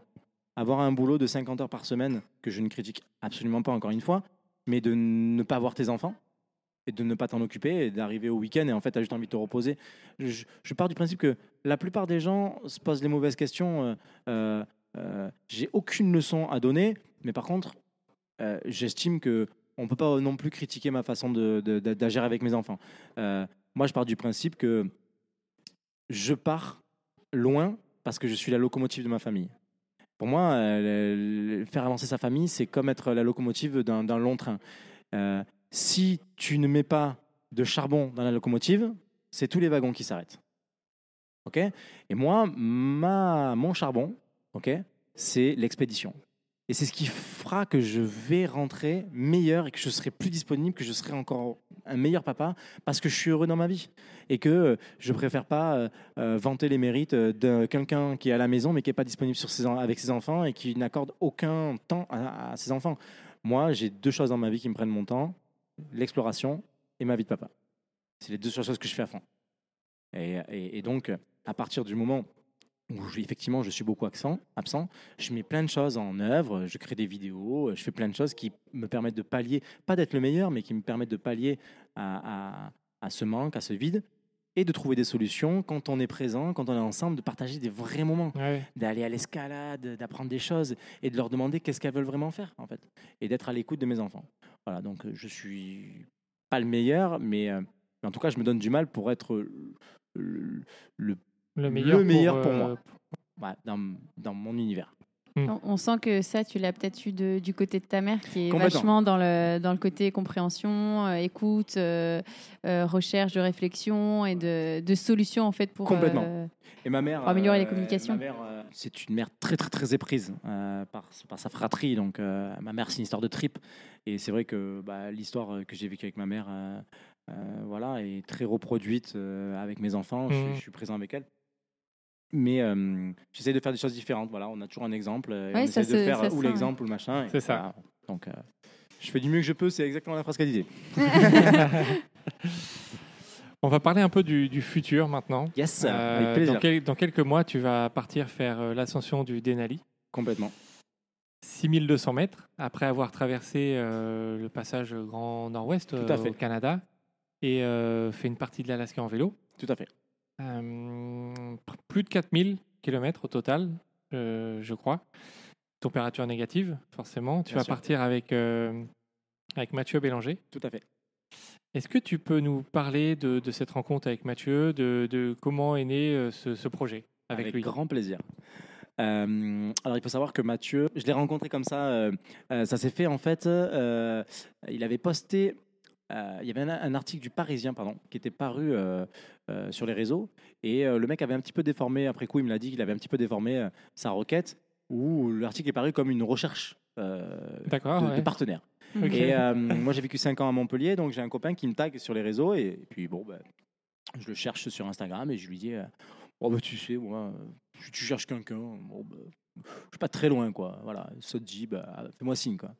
Mais vraiment, je, sans prétention, quoi. Et Mhm. c'est Mais il cherchait quoi? Il cherchait quoi? Lui, il, dans, il cherchait un partenaire pour ses- son projet. Ok. Et donc, euh, et donc euh, si, c'était comme ça qu'était tourné le- l'article, en fait. Et donc, euh, on se retrouve euh, à discuter, et puis il me dit Oh là là, j'ai eu des demandes, laisse tomber loufoque, euh, machin truc et tout. Puis on sent que ça, ça match, il y a un truc qui, qui fonctionne, euh, il y a un truc qui marche bien. Et euh, à cette époque-là, c'était l'époque en fait où je partais traverser le, le- le- le- le glacier. Donc il y a un an et Il demi. y a un an, ouais. Il y a un an, un an et demi, ouais. Euh, je l'ai rencontré un petit peu avant et tout. Et, et puis, euh, on a une, une histoire très similaire, en fait. On a les mêmes parents là, qui font le, même métier. on a la même vie dans la délinquance. Moi, tous, tout plus un cran, Ouais. forcément, avec le problème que j'ai. Mais euh, très similaire et tout. Puis on sent que ça marche Incroyable. et tout. euh, mais, mais Ouais, tout un, bon pareil, fi- quoi un bon feeling. ouais. très très gros feeling. Et puis tu sais, c'est c'est un. Je fais une toute petite parenthèse, mais c'est très drôle parce que le milieu de l'exploration ou le milieu du sport, euh, pas spécialement masculin, mais très macho, euh, euh, laisse peu de place en fait aux, aux rencontres entre hommes. Euh, enfin, ça se fait Ouais, évidemment, mais chacun, oui, chacun disons veut son, y a- son aventure. soit tu es dans la compétition, soit tu es dans, soit es dans, le, es dans, t'es dans ce rapport à l'homme qui, qui, qui est pas censé être euh, euh, amical, euh, sentimental ou quoi. Je trouve qu'il y a un rapport. euh, C'est plutôt les égaux en fait qui, fonctionnent plus que euh, l'entraide entre hommes. pas partout, hein, mais, euh, mais je trouve que dans plein, Mm. le sport notamment, quand il y a la compétition et tout ça. Et en fait, c'est quelque chose qui n'existe pas entre Mathieu et moi euh, et qui, qui, qui fait qu'on est ultra complémentaires. C'est-à-dire que Mathieu, il est, il est pas doué du tout euh, pour le commerce, il n'est pas doué euh, pour plein de domaines. Et à contrario, je ne suis pas doué pour plein d'autres, dans plein d'autres domaines, comme la logistique, comme il a beaucoup plus d'expérience que moi en alpinisme, beaucoup plus d'expérience que moi en milieu polaire, il travaille déjà avec les Norvégiens. Enfin, et alors là, tout est parfait, quoi. Tout est calé. Il est jeune papa, moi j'ai une longueur d'avance sur ça, j'ai pu, on s'épaule sur plein de points et tout. Enfin, tout match à merveille. Donc, euh, à l'époque, avant de partir en, euh, en Islande, je décide de partir m'entraîner avec lui. Ok. Euh, et donc, on part dans les Alpes s'entraîner. Et, et puis là, ça, ça fonctionne. Quoi. On se rend compte qu'on est, qu'on est, qu'on est fait de la même branche. Et puis, il me parle de son projet. Le projet Icarus. Lui, c'est un gars qui a pas mal, pas mal baroudé comme moi aussi, qui est parti et qui, à la base, est instructeur de plongée sous-marine et en apnée. Euh, et donc, il a pas mal bougé avec, euh, avec ce métier-là. Euh, c'est un gars pareil qui a, qui, a, qui, a, qui a pas trop de diplômes et qui a décidé de prendre cette revanche-là, qui a eu tous ses diplômes après et machin et tout. Donc, euh, Ouais, donc une histoire similaire. très similaire, Ouais. très très similaire. Et donc en fait, à travers son tour du monde, euh, via son métier de, de, de, de- de- de- de- d'apnéiste et de, Mhm.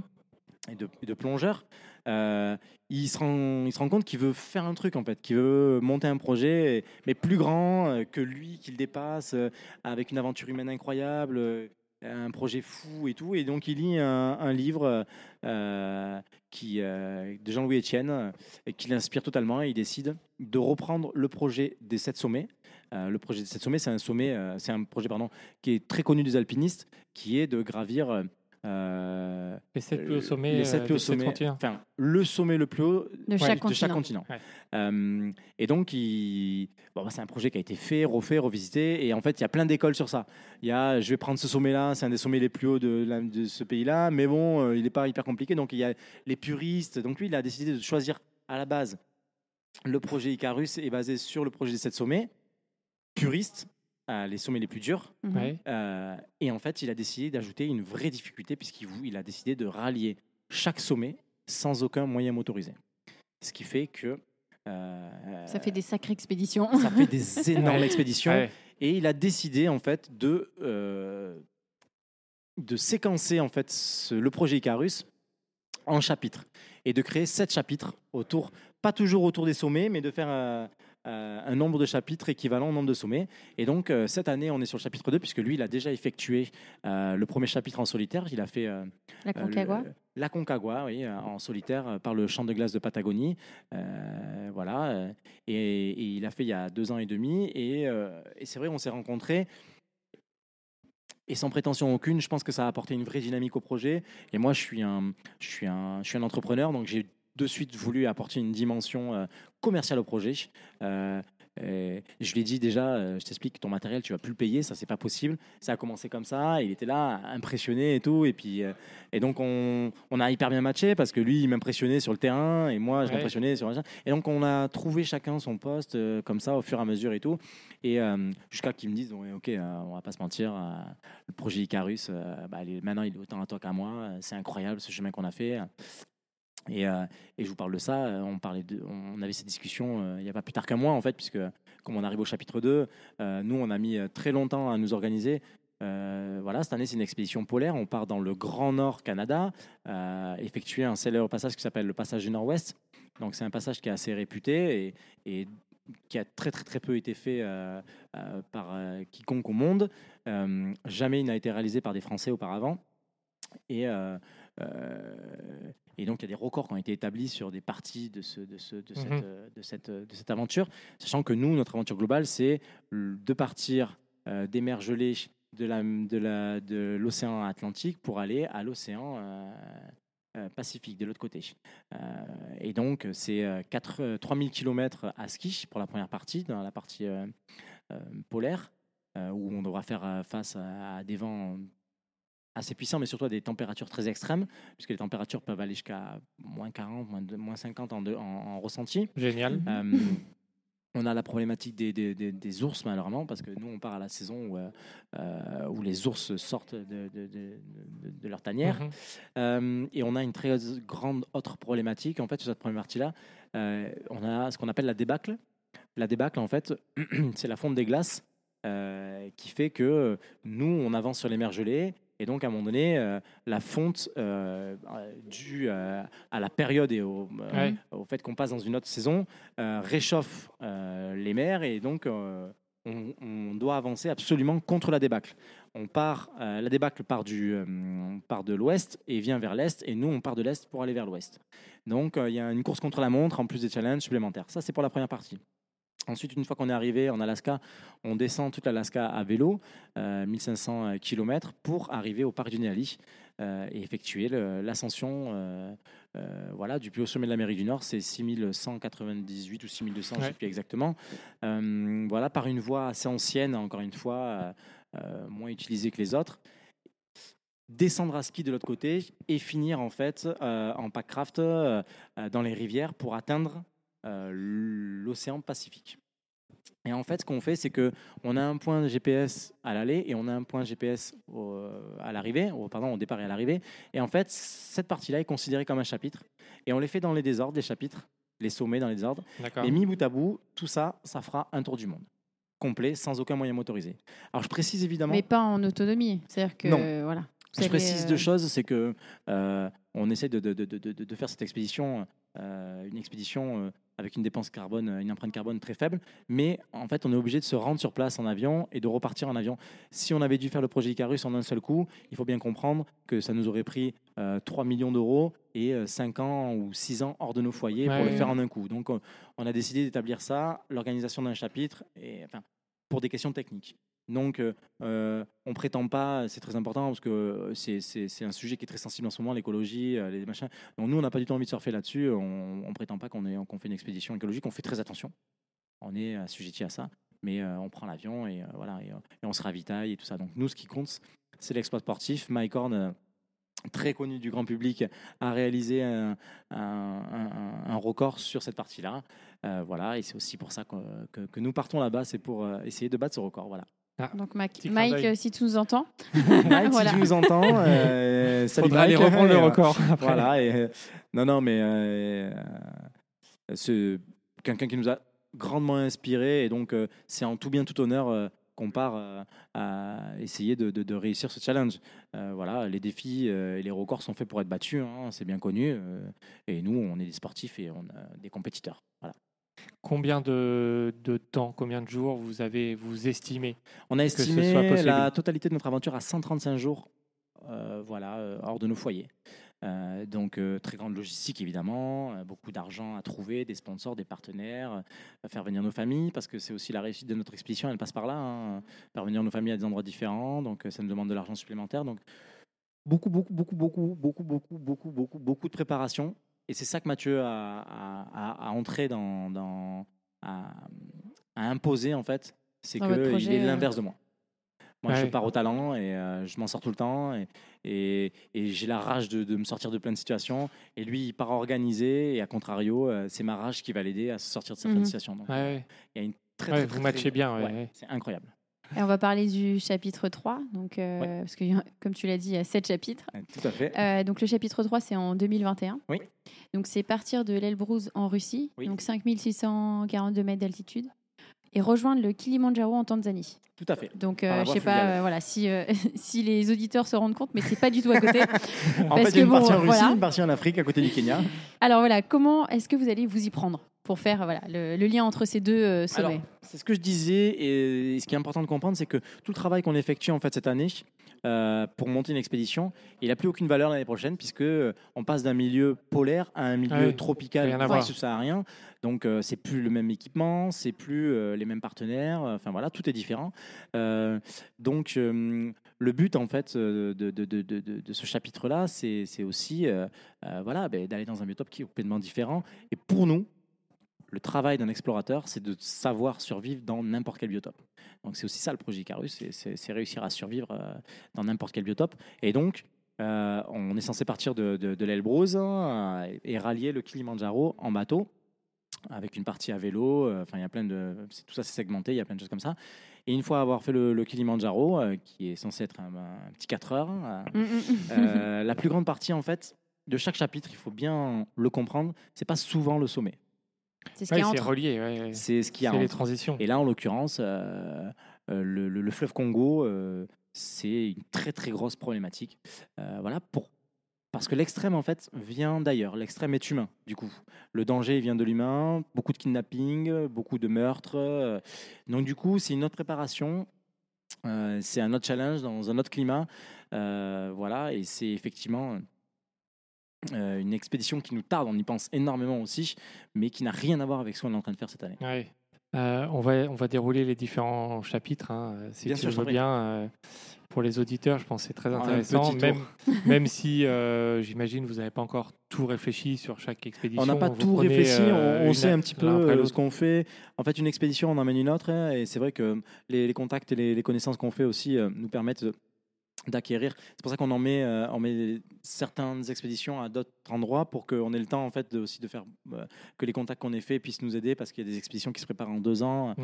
on va y venir, mais c'est vrai qu'on a fait, un oui. très grand sommet à, à effectuer. Euh, voilà, je te laisse, euh, je te Ouais, laisse les citer. chapitre 4 en 2022 pour l'instant euh, prévu. Donc c'est Punkak. euh, p- comment tu dis? Punta Punkak- Arena. Ouais. Non, Punkak, Java. Ja- Ah, pardon, Punta Java, oui. Ouais. Euh, en Papouasie, Tout à fait, Nouvelle-Guinée. Nouvelle-Guinée. Euh, 4900 mètres d'altitude euh, pour ensuite rejoindre le Népal pour aller courir sur la. Great Ouais. Himalayan. Oh là, je sais pas. Vas-y, dis-le en Great. Himala- Himalayan Road. Voilà. Ouais, C'est euh, ouais. la, route qui, fait, qui traverse tout le Népal euh, Tout à fait. de, Exactement. de long, enfin tout en long. Exactement. Pour aller rejoindre le camp de base de l'Everest. Euh, vous allez faire pieds nus ça ou? Il y a plein de parties qu'on va faire pieds nus, hein, même, Ouais. euh, notamment en, en- en Afrique l'année prochaine. Euh, Ok. Euh, voilà, la partie voile, évidemment, se fait pieds nus. Et La partie, euh, euh, certaines parties, effectivement, du, du Congo euh, se, font, se font pieds nus, oui. Euh, là, bon, l'Everest, évidemment, on va au moins mettre des tongs, hein, tout le monde est d'accord, Ah. je pense. Ouais. Non, non, non, non, non. L'Everest, voilà, c'est une, grosse partie. Donc euh, cette partie-là, comment comment vous la voyez Alors, pour le moment?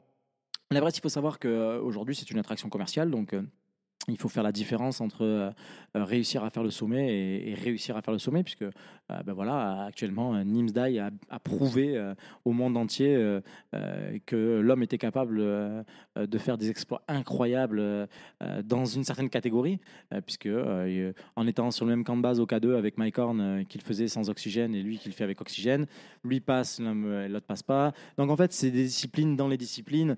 Donc encore une fois, c'est comment on décide de faire. difficile, difficile de le de, faire. Tout comparer en fait. Ouais, on peut pas Euh, comparer. On peut pas ça. comparer. Donc nous, on décide de faire euh, le, le- l'Everest.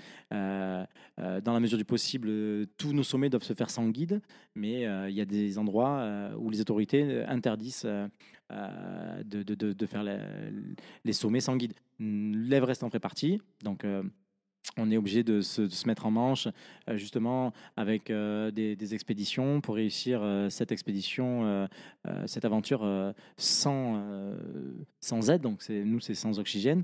Donc voilà, il y a plein de choses qui se passent à ce niveau-là. donc c'est beaucoup de préparatifs. C'est pour ça qu'il est quand même assez loin, l'Everest, sur la chaîne des, chapitres. Mais on est super excités, rien qu'à l'idée d'y penser. Après, il y a énormément, énormément, énormément de travail. Euh, que ce soit de l'entraînement physique, nutrition, euh, bah, les expéditions d'avant vont vous aider forcément euh, Exactement. pour, Donc, pour- pour euh, toutes celles qui vont arriver après. Et, euh, et alors, on a parlé de la Papouasie-Nouvelle-Guinée. Là, euh, vous allez vous y prendre comment? Parce que vous partez de là-bas. Euh, On Oui. sait que c'est pas forcément un endroit qui est très, euh, visité, euh, safe, mais qui a l'air d'être, euh, comment dire, génial. En tout cas, moi, je sais que c'est un, un pays dans lequel je rêve d'aller, et, euh, et je sais qu'il y a énormément de choses à voir. Mais, euh, mais je me demande, voilà, comment vous allez partir de, de cet endroit-là pour rejoindre euh, Alors, il y a le plein Népal? il y a plein de, y a plein de, de, de, de, de, de- de logistique qui n'a pas encore été établie, euh, notamment. Et puis, encore une fois, comme je le disais tout à l'heure, la partie logistique, c'est Mathieu. Euh, Ah oui, ça, on- donc, pose pas les- les questions à la bonne personne. c'est- C'est Mathieu qui s'occupe beaucoup, beaucoup, beaucoup de ça. Donc, lui, il a beaucoup plus d'informations, puisque c'est lui aussi, qui, je le répète, qui est le créateur du projet Icarus. Euh, Donc, euh, moi, je, je, je, je, je connais les chapitres, je sais exactement, mais j'ai beaucoup moins travaillé que lui sur euh, le côté log euh, et, et Mm. planification. D'accord.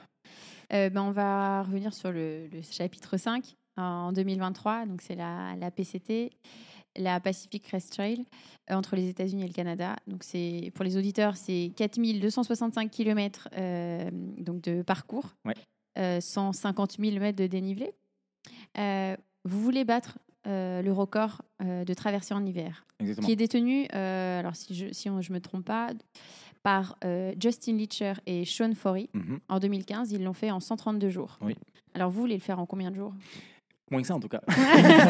131, euh, Ce qui compte, 23 c'est de heures, le euh, faire en quelques heures hein, de moins, mais, euh, mais, mais, mais oui. En fait, ce qui est, voilà, ce qui est important de, de comprendre, c'est que dans le projet Icarus, dans la globalité, c'est pas- on pourrait faire chaque chapitre comme ça Ouais. euh, et parler du, du, du challenge dans le challenge, euh, puisqu'il y a à chaque fois quelqu'un à battre euh, sur, sur quelque chose, sur un Ouais. espace sportif, Ouais. sur euh, une portion, une rapidité. euh, euh, euh, voilà, donc euh, c'est ça qui est très très intéressant. Et c'est pour ça que le projet plaît énormément, euh, parce que c'est un projet qui n'a jamais été fait de Mhm. cette manière-là. Et c'est pour ça qu'il a une telle envergure et qu'il est aussi compliqué, qu'il demande tant d'argent et tant d'équipements et tant de préparation, c'est qu'à chaque fois, voilà, on change, on va aller traverser un désert, il faut courir dans un désert. euh, euh, après, on a, on a plein de choses qui sont complètement, complètement, complètement différentes. Et effectivement, euh, on est animé par tous les petits challenges qui ont été effectués euh, dans une partie de nos chapitres. Et c'est ça aussi qui, qui, qui, qui, nous pousse aussi, c'est que bah, à chaque fois il y a des petits records, euh, voilà, mais on- même si on on n'a aucune prétention et, et qu'on ne sait pas si on va réussir, en tout cas on part avec cette, cette idée de, de, En tête, de- de challenger. Quoi. Et au niveau, euh, là, euh, je reviens un petit peu sur ce que tu dis. euh, au niveau des sponsors, ça se passe comment Vous avez réussi à avoir des sponsors sur chacune des expéditions ou vous le faites expédition par expédition? Alors, on fait expédition par expédition, tout simplement parce que aucune personne ne peut nous accompagner sur la globalité aujourd'hui. C'est beaucoup, beaucoup, beaucoup, beaucoup ouais, d'argent. Ce qui fait que. euh, et puis, même, on n'a pas envie de se marier aussi avec quelqu'un, on n'a pas envie d'être euh, enfermé. Donc, euh, on a un sponsor pour une année, ça se passe bien, on rediscute l'année d'après ou on rediscute pas. Et donc, euh, c'est comme ça en fait qu'on a, qu'on a décidé d'avancer. Euh, euh, on budgétise euh, l'expé de l'année et on trouve des sponsors en fonction du biotope. Et puis tout le matériel aussi est différent. Donc, euh, Oui, donc tu peux on pas avoir va le partir avec de l'ultralight pour Mm. certaines courses, comme on va partir avec du matériel qui pèse parce qu'on le traîne euh, derrière nos skis. Et donc euh, tout est à refaire à chaque fois et c'est pour ça que c'est- c'est c'est- c'est important de pas toujours euh, se marier ou d'être prisonnier euh, avec une marque ou avec euh, Tout à quelqu'un. fait. ouais. Et, euh, et par expédition, c'est à peu près combien le budget euh, Alors, que vous avez euh, estimé pour deux personnes pour, enfin, Par exemple, pour le, le chapitre 2. Alors pour le chapitre 2, en fait, il faut bien prendre en considération la globalité du budget et la nécessité du budget. C'est-à-dire que nous, on- nécessaire, on n'a pas besoin de grand-chose, mais c'est tout ce qui ce qu'on veut faire avec, c'est-à-dire faire venir une prod, faire un Ah oui. film, euh, euh, trouver euh, des, des, des, des, des- des gens qu'il faut payer, faire venir nos familles, tout ça, ça a un prix. Donc euh, aujourd'hui, l'expédition de cette année, elle a été établie euh, à 296 000 euros. D'accord. Euh, voilà, parce que Donc c'est important de trouver des sponsors pour c'est ça. très parce important que- de trouver des sponsors et, et voilà. Et, et on- nous, en, en gros, on est capable de partir avec euh, 30 000 euros. Mhm. Mais effectivement, euh, C'est tout ce qui est à côté, tout ce que vous faire venir nos faire, familles, faire venir le, le photographe, faire un Mhm. film, euh, euh, voilà, ça, ça demande beaucoup. Acheter le, le- le- le reste du matériel qu'on n'a pas réussi à se faire sponsoriser, ça demande de l'argent. Mais concrètement, euh, voilà, une expédition comme ça, elle est réalisable entre 20 et 50 000 euros. Non, c'est bon, voilà, c'est bon hein. à savoir. euh, en Tout tout à cas, fait, ouais. Pour avoir Et puis nous, on est, euh. on est très transparent et on casse complètement euh, les codes par rapport à ça. Euh, des personnes inatteignables euh, avec des trucs hyper secrets et tout. Mhm. Nous, on s'en fout complètement. On, on ne, on ne, on n'omettra jamais de donner une information à partir du moment où quelqu'un va risquer sa vie. Euh, on est dans le challenge, il n'y a pas de souci, mais quoi qu'il arrive, ce sera forcément différent, ton expé et la mienne. Euh, Il n'y aura pas les mêmes conditions, y aura, tout est différent. donc, euh, on est tombé sur plein de gens qui étaient très bêtes, qui n'ont pas voulu nous donner des informations. Nous, ce n'est pas notre cas. On est cash, on s'en fout complètement. On parle de nos problèmes, Ouais. de nos vies de famille, de, de l'argent, on parle de tout ça et c'est très important. Non, mais c'est intéressant parce que le partage que vous faites, bah, derrière, euh, potentiellement, euh, bah, dans l'avenir, ça peut peut-être aider d'autres personnes qui veulent se lancer dans l'exploration. C'est le euh, but, Ouais. c'est le but, c'est aussi ça. Qu'elle c'est- soit grande ou c'est pas, hein. démocratiser. Et là, en fait, un sujet qui, qui- que, que je voulais, que je voulais entamer avec vous, c'est aussi que moi, je suis rentré dans, dans l'expédition et dans l'exploration euh, avec une volonté d'en faire une discipline. Donc aujourd'hui, nous, on, on a les mêmes contraintes que des grands sportifs, c'est-à-dire qu'on s'entraîne euh, fort, euh, on a des contraintes de, de nutrition, euh, on a des contraintes euh, d'argent, de sponsors, mais on n'est pas considéré comme des grands sportifs. Non, c'est Ouais, mis à à côté part. en fait. c'est- ouais. à part. À Donc case. aujourd'hui, nous, euh, on a pour objectif aussi de créer une discipline vraiment. euh, voilà, l'exploration, c'est une discipline ouais. extrême. Mmh. Oui, oui, Et, euh, et on devrait avoir euh, des sponsors au même titre qu'un grand sportif. Et donc, on va se battre pour ça. Euh, on a cette, cette idée-là qui, est- qui est bien ancrée, en tout cas la mienne. C'est moi qui ai l'idée, mais Mathieu me soutient à 100%. On est pareil. Voilà. Euh, c'est une discipline extrême. Je veux dire, un mec qui s'entraîne pour faire les JO, ben, je, je veux dire une bêtise. Je ne dis pas dire qu'il s'entraîne pas fort, il s'entraîne très très très très fort et c'est des très grands sportifs que je respecte énormément. Mais sa course, ça va durer 10 secondes. Nous, notre expédition, elle dure 5 mois. Oui. Mhm. Donc euh, voilà, il y a des prises de risques qui sont pas pareilles et, et justement qui devraient être prises en considération euh, euh, par rapport à, à la dangerosité. Mhm. Voilà. C'est bien à signaler, en tout cas, s'il y a des, des personnes qui nous écoutent, qui sont prêtes à aider, à, Ouais. à Vous êtes les transmettre. bienvenus, évidemment. Voilà. Vous pouvez le, le contacter direct ou nous envoyer un message. Euh, Il y a un dernier chapitre qu'on n'a pas parlé, c'est euh, c'est en Antarctique. Euh, Le plus rejoindre- cher Et pratiquement. voilà. C'est euh, euh, grimper le mont Vison, hein, le plus haut sommet à fait, le de- mont. Euh, Le mont Vinson, oui, Vinson, effectivement, ouais. À 4000, euh, 4900 mètres à peu près. Tout à fait, Vous allez rejoindre en passant par la Patagonie, Ushuaia, tout à fait. et euh, peut-être vous y rendre en kite ski. C'est ça Kite, ouais, tout à fait. Ski kite. Ce qu'on est en train de faire, en fait, on est en train d'établir aussi. euh, en fait, qui dit, nou- dit- qui dit une nouvelle discipline, dit nouveau matériel, dit nouvelle combinaison de matériel. Oui. Euh, donc cette année, on a la chance justement, euh, on va certainement tester quelque chose de nouveau Mhm. Euh, pour la prise au vent. Donc euh, ce sera, euh, ce sera un peu différent. On, on vous réserve ça. Il ne faut pas hésiter surtout à suivre cette aventure, parce qu'on verra un petit peu à quoi ça va ressembler le matériel qu'on va utiliser. Euh, on n'en parle pas encore trop parce que, euh, parce que justement ça n'a pas été fait. Donc euh, on a Ouais. Vous envie de un petit peu garder, le- voilà. Ouais. Mais euh, effectivement, le Mont Vinson, c'est c'est une sacrée paire de manches, tout simplement parce que, euh, en fait, l'Antarctique, c'est c'est un lieu qui appartient à, à plusieurs pays euh, et où il y a des restrictions. Et donc, en fait, on est obligé de passer par euh, des, des- des règles bien, bien strictes. Ça va te faire bizarre, toi? Exactement. c'est pour ça que Mathieu est là. Eh oui, parce que sinon tu serais déjà là. c'est clair. Mais, euh, mais, mais effectivement, il y a plein de choses à prendre en considération. Et puis, c'est une expé qui coûte beaucoup, beaucoup d'argent. Le vol, il coûte 50 000 euros pour aller là-bas sur place. Ouais. Euh, euh, voilà, il y a beaucoup, beaucoup, beaucoup, beaucoup d'argent. Donc, on l'a mis en dernier, pas spécialement parce que c'est le plus dur, mais parce, parce que c'est le moment où on se dit, bah, on aura bien baroudé, on est censé avoir de l'argent, des bons sponsors qui nous accompagnent, et on aura des facilités à ce niveau-là. Voilà. Mais euh, rêve de gamin, quoi. Euh. Je veux dire, Oui, je quoi, pense, euh, rêve de gamin, quoi. Euh, Voilà, il C'est un côté magique, peut-être. ouais. Complètement. De toute manière, je trouve, à mon goût, que l'expé polaire a, a quelque chose de très magique. Euh, voilà, ces étendues de blanc, c'est c'est assez incroyable. Ça fait rêver quand même pas mal de gens. Et, et donc, euh, se retrouver et dire, euh, bah, je, vais, je vais aller en Antarctique, euh, bon, ben, c'est sûr que c'est pas donné à tout le monde. En 2025, vous allez faire une petite pause. Euh, pour quelle raison vous avez décidé de, de faire un petit break entre ces différents chapitres? Alors, euh, la plupart des, des- des pauses, hein, elles sont euh, à cause des conditions météorologiques parce qu'en fait, on a des créneaux euh, pour, pour faire, euh, pour faire euh, ces, ces- ascensions. ces- Selon on l'endroit a où des vous êtes. ouais. saisons, euh, on a plein de choses et tout. Donc, euh, donc effectivement, euh, euh, on a allié euh, le fait qu'on avait des contraintes euh, pour, euh, pour un sommet euh, par rapport à la précédente expédition, euh, en se disant euh, ça nous fera non plus pas de mal euh, de, de- de- de faire une pause. Voilà, c'est très éprouvant. hein, Oui, bien sûr. on n'a pas de, de, de- tabou. Et, euh, et voilà, c'est très dur au sein de nos familles. euh, c'est des choix de vie qui sont très particuliers, qui doivent être assumés. Euh, on parle de séparation, on parle de moments très durs, on parle de garde d'enfants, on parle de, de- de- sujets qui sont très sensibles et sur lesquels nous, on a aussi justement décidé de communiquer parce qu'on n'est pas juste des, des super-héros. euh, on n'a pas envie d'être des super-héros. Vous êtes des humains comme tout le On monde. est hein. comme tout le monde. On a des problématiques d'argent, on a des problématiques de- de- de- d'organisation. Euh, voilà, euh, la, la seule problématique qu'on n'a pas, mais qui nous fait avoir des problématiques, c'est qu'on a de grands rêves. Euh, voilà, et, et- et malheureusement, ça nous, ça nous emmène dans des circonstances des fois qui sont très délicates, et on peut le comprendre. Et on fait tout pour que ça se passe le mieux possible, mais euh, voilà, on est des humains euh, comme tout le monde, et, on est confronté aux mêmes problématiques que, vous et moi. Donc, euh, c'est très très important de parler de ça, et nous, on a, on a beaucoup axé notre communication là-dessus sur le fait que euh, peut-être que tout le monde ne ferait pas ce qu'on fait, euh, je, l'entends, mais tout le monde, beaucoup de monde peut le faire, voilà. Ça, demande beaucoup de sacrifices, et c'est pour ça que au préalable, je parlais de cette solitude qui est, quand même assez pesante, voilà, parce que si on nous pose la question de pourquoi on fait ça, on n'a pas de réponse. Ouais. Et euh, justement, une question qui rebondit un peu sur ça.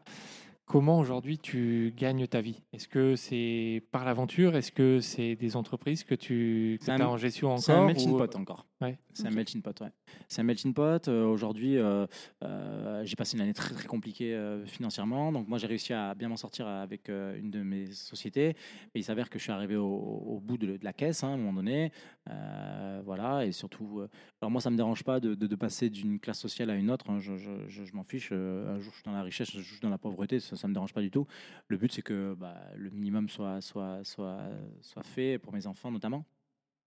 Donc euh, là, euh, c'est euh, voilà, c'est plein de pas de combines, mais c'est on fait quelques stages par là, on va faire une petite conf par là, et à côté de ça, des fois, il a fallu gratter. Maintenant, plus parce qu'on s'est mis dans le projet à fond, mais mais euh, mais voilà, gagner sa, sa vie euh, avec l'exploration, c'est c'est euh, c'est un marché sur lequel il y a tout à faire, et c'est aussi Oui. pour ça qu'il y a un très très gros challenge à relever et que bah, c'est intéressant pour nous parce que à la fois c'est un marché qui est vierge. Euh, voilà, les États-Unis sont beaucoup plus en avance que nous par rapport à ça. Et ils ont des Bear Grylls, ils ont des, des, des, des Ah mecs oui. incroyables qui, qui sont subventionnés. Nous, en France, on est beaucoup plus frileux par rapport à ça. Donc, voilà, il y a beaucoup, beaucoup, beaucoup, beaucoup de travail à faire. Et c'est pour ça que euh, nous, on a envie de créer une discipline et qu'on a envie de, de, Mhm. monter. D'en vivre, euh, Ouais, d'en vivre pleinement correctement. ouais. et pas que vivre des conférences, euh, voilà, d'organiser des stages. Donc là, on, a, on est parti en Norvège. on allie en fait notre volonté à partir faire des stages, à faire découvrir en fonction du biotope qu'on va faire cette année. On fait un stage qui est lié à ça et on fait payer très peu cher en fait. Euh, nous, on veut juste euh, que ça nous revienne euh, à zéro quoi. Mais euh, voilà, on gagne pas d'argent, on n'est pas là tout le temps pour l'argent. euh, c'est intéressant de relever des défis, mais c'est vrai que c'est très dur pour l'instant de, de, de- D'en vivre, dire, pleinement, ouais, sais comment je vais en vivre comme ça là-dessus. Ouais. Donc euh, on est sur du produit dérivé, on vend euh, des t-shirts de, de la marque, euh, on, est, on essaie d'écrire des bouquins, ou on fait des formations en ligne, ou on invite des youtubeurs à partir avec nous, euh, euh, voilà, pour essayer d'avoir des revenus peut-être sur les réseaux. Enfin, Mhm. Tout est différent, on ne néglige aucune source de revenus. D'accord. Et euh, comment tu vois toutes les personnes qui aujourd'hui sont à la recherche d'aventure, de dépassement de soi? Comment je les vois? Euh, Alors, la question c'est comment, euh, qu'est-ce que j'aurais à leur dire ou euh, Bah, comment toi tu perçois un petit peu cette, cette envie de recherche d'aventure de, qui est un petit peu euh, ben, dans l'air du temps C'est-à-dire qu'il y a Ouais, de plus en plus de gens qui veulent euh, partir à l'aventure, Alors, faire quelque ouais. chose, une expé Très ou autre chose. C'est super intéressant ça parce que hum, je pense que du coup euh, l'humanité en règle générale surfe sur des tendances et c'est vrai que plus ça va, plus on revient à la nature. Euh, on va dire que c'est un peu partie du bio entre guillemets euh, où les gens ont voulu se racheter une conduite. euh, euh, sur le bio qui n'a plus vraiment de valeur aujourd'hui à part si c'est fait comme un vrai puriste euh, aller chez le machin mais les gens ont compris, euh, je pense que les gens comprennent euh, vraiment qu'il y a des problèmes. Euh, les gens sont sensibles à ça et plus ça va, et en fait, plus on va revenir sur, euh, sur nos traces, euh, euh, voilà, euh, Des de origines, quoi, Néandertal, euh, Ouais. entre guillemets, euh, euh, qui est, euh, ben, je dois subvenir à mes besoins et je dois, je dois pas consommer plus que ce que je veux et je dois être connecté à la nature. Euh, voilà, je pense que hum, consciemment aussi les gens ont peur de qu'il se passe quelque chose aussi et donc euh, euh, ils ont besoin de se sensibiliser euh, à, à l'autre monde dans lequel ils vivent, mais pas la plupart du temps, et qui est la nature. Euh, et donc euh, beaucoup de gens, euh, euh, voilà, euh, que ce soit pour des raisons professionnelles, parce que je pense qu'il y a aussi beaucoup de gens qui sont surmenés de travail et qui ont besoin de, de, couper, donc c'est devenu à la mode. Mais il y a aussi euh, des gens qui qui, qui, qui, qui ont jamais arrêté d'être- amoureux de la nature. Il y a aussi des gens qui, euh, euh, qui, qui ont compris très tard qu'il fallait en prendre soin et ainsi de suite. Donc je pense que pour plein de raisons, les gens reviennent à, à cette connexion euh, à la terre, si je puis dire. Et moi, j'encourage ces personnes-là, évidemment, grandement, parce qu'au-delà de, de la préservation de, de l'univers, euh, au-delà euh, de l'exploit sportif, euh, je pense qu'il y a y un très grand chemin qui peut être effectué sur l'introspection personnelle dans un milieu où tu, tu ne captes pas, où tu es obligé de t'écouter, où Ah oui. tu es obligé de faire des choses que tu ne fais plus dans ton quotidien. Et moi, je le dis tout le temps, en fait, je pars me mettre en difficulté parce que je ne suis pas capable de le faire dans mon quotidien. Je ne suis pas capable dans mon quotidien de poser mon téléphone, je ne On suis pas capable dans mon quotidien ça, mais euh. Mmh. euh, de me dire, bon, ben là, je vais me, me poser, je vais lire, euh, il y a pas, je ne suis pas Ouais. parasité. faut que tu partes pour. Je me euh, mets dans la, dans la merde euh, euh, pour vraiment avoir ces moments où euh, ben, je peux faire que ça en fait. Où tu vis en fait. Réfléchir, Mm. penser et à savoir ce qui est bon ou pas bon pour moi. euh, euh, voilà, c'est un luxe que les gens ne s'attribuent plus aujourd'hui. Penser à soi, euh, penser à ce qui est bon pour, ou pas pour eux, euh, les gens ne le, le font plus quoi. Mm. Ouais, Donc euh, la nature te reconnecte à, à- à cette réflexion, je pense. Bien, bonne réflexion. Là, on peut pas Ouais, dire mieux. ouais. ouais. On peut pas dire mieux.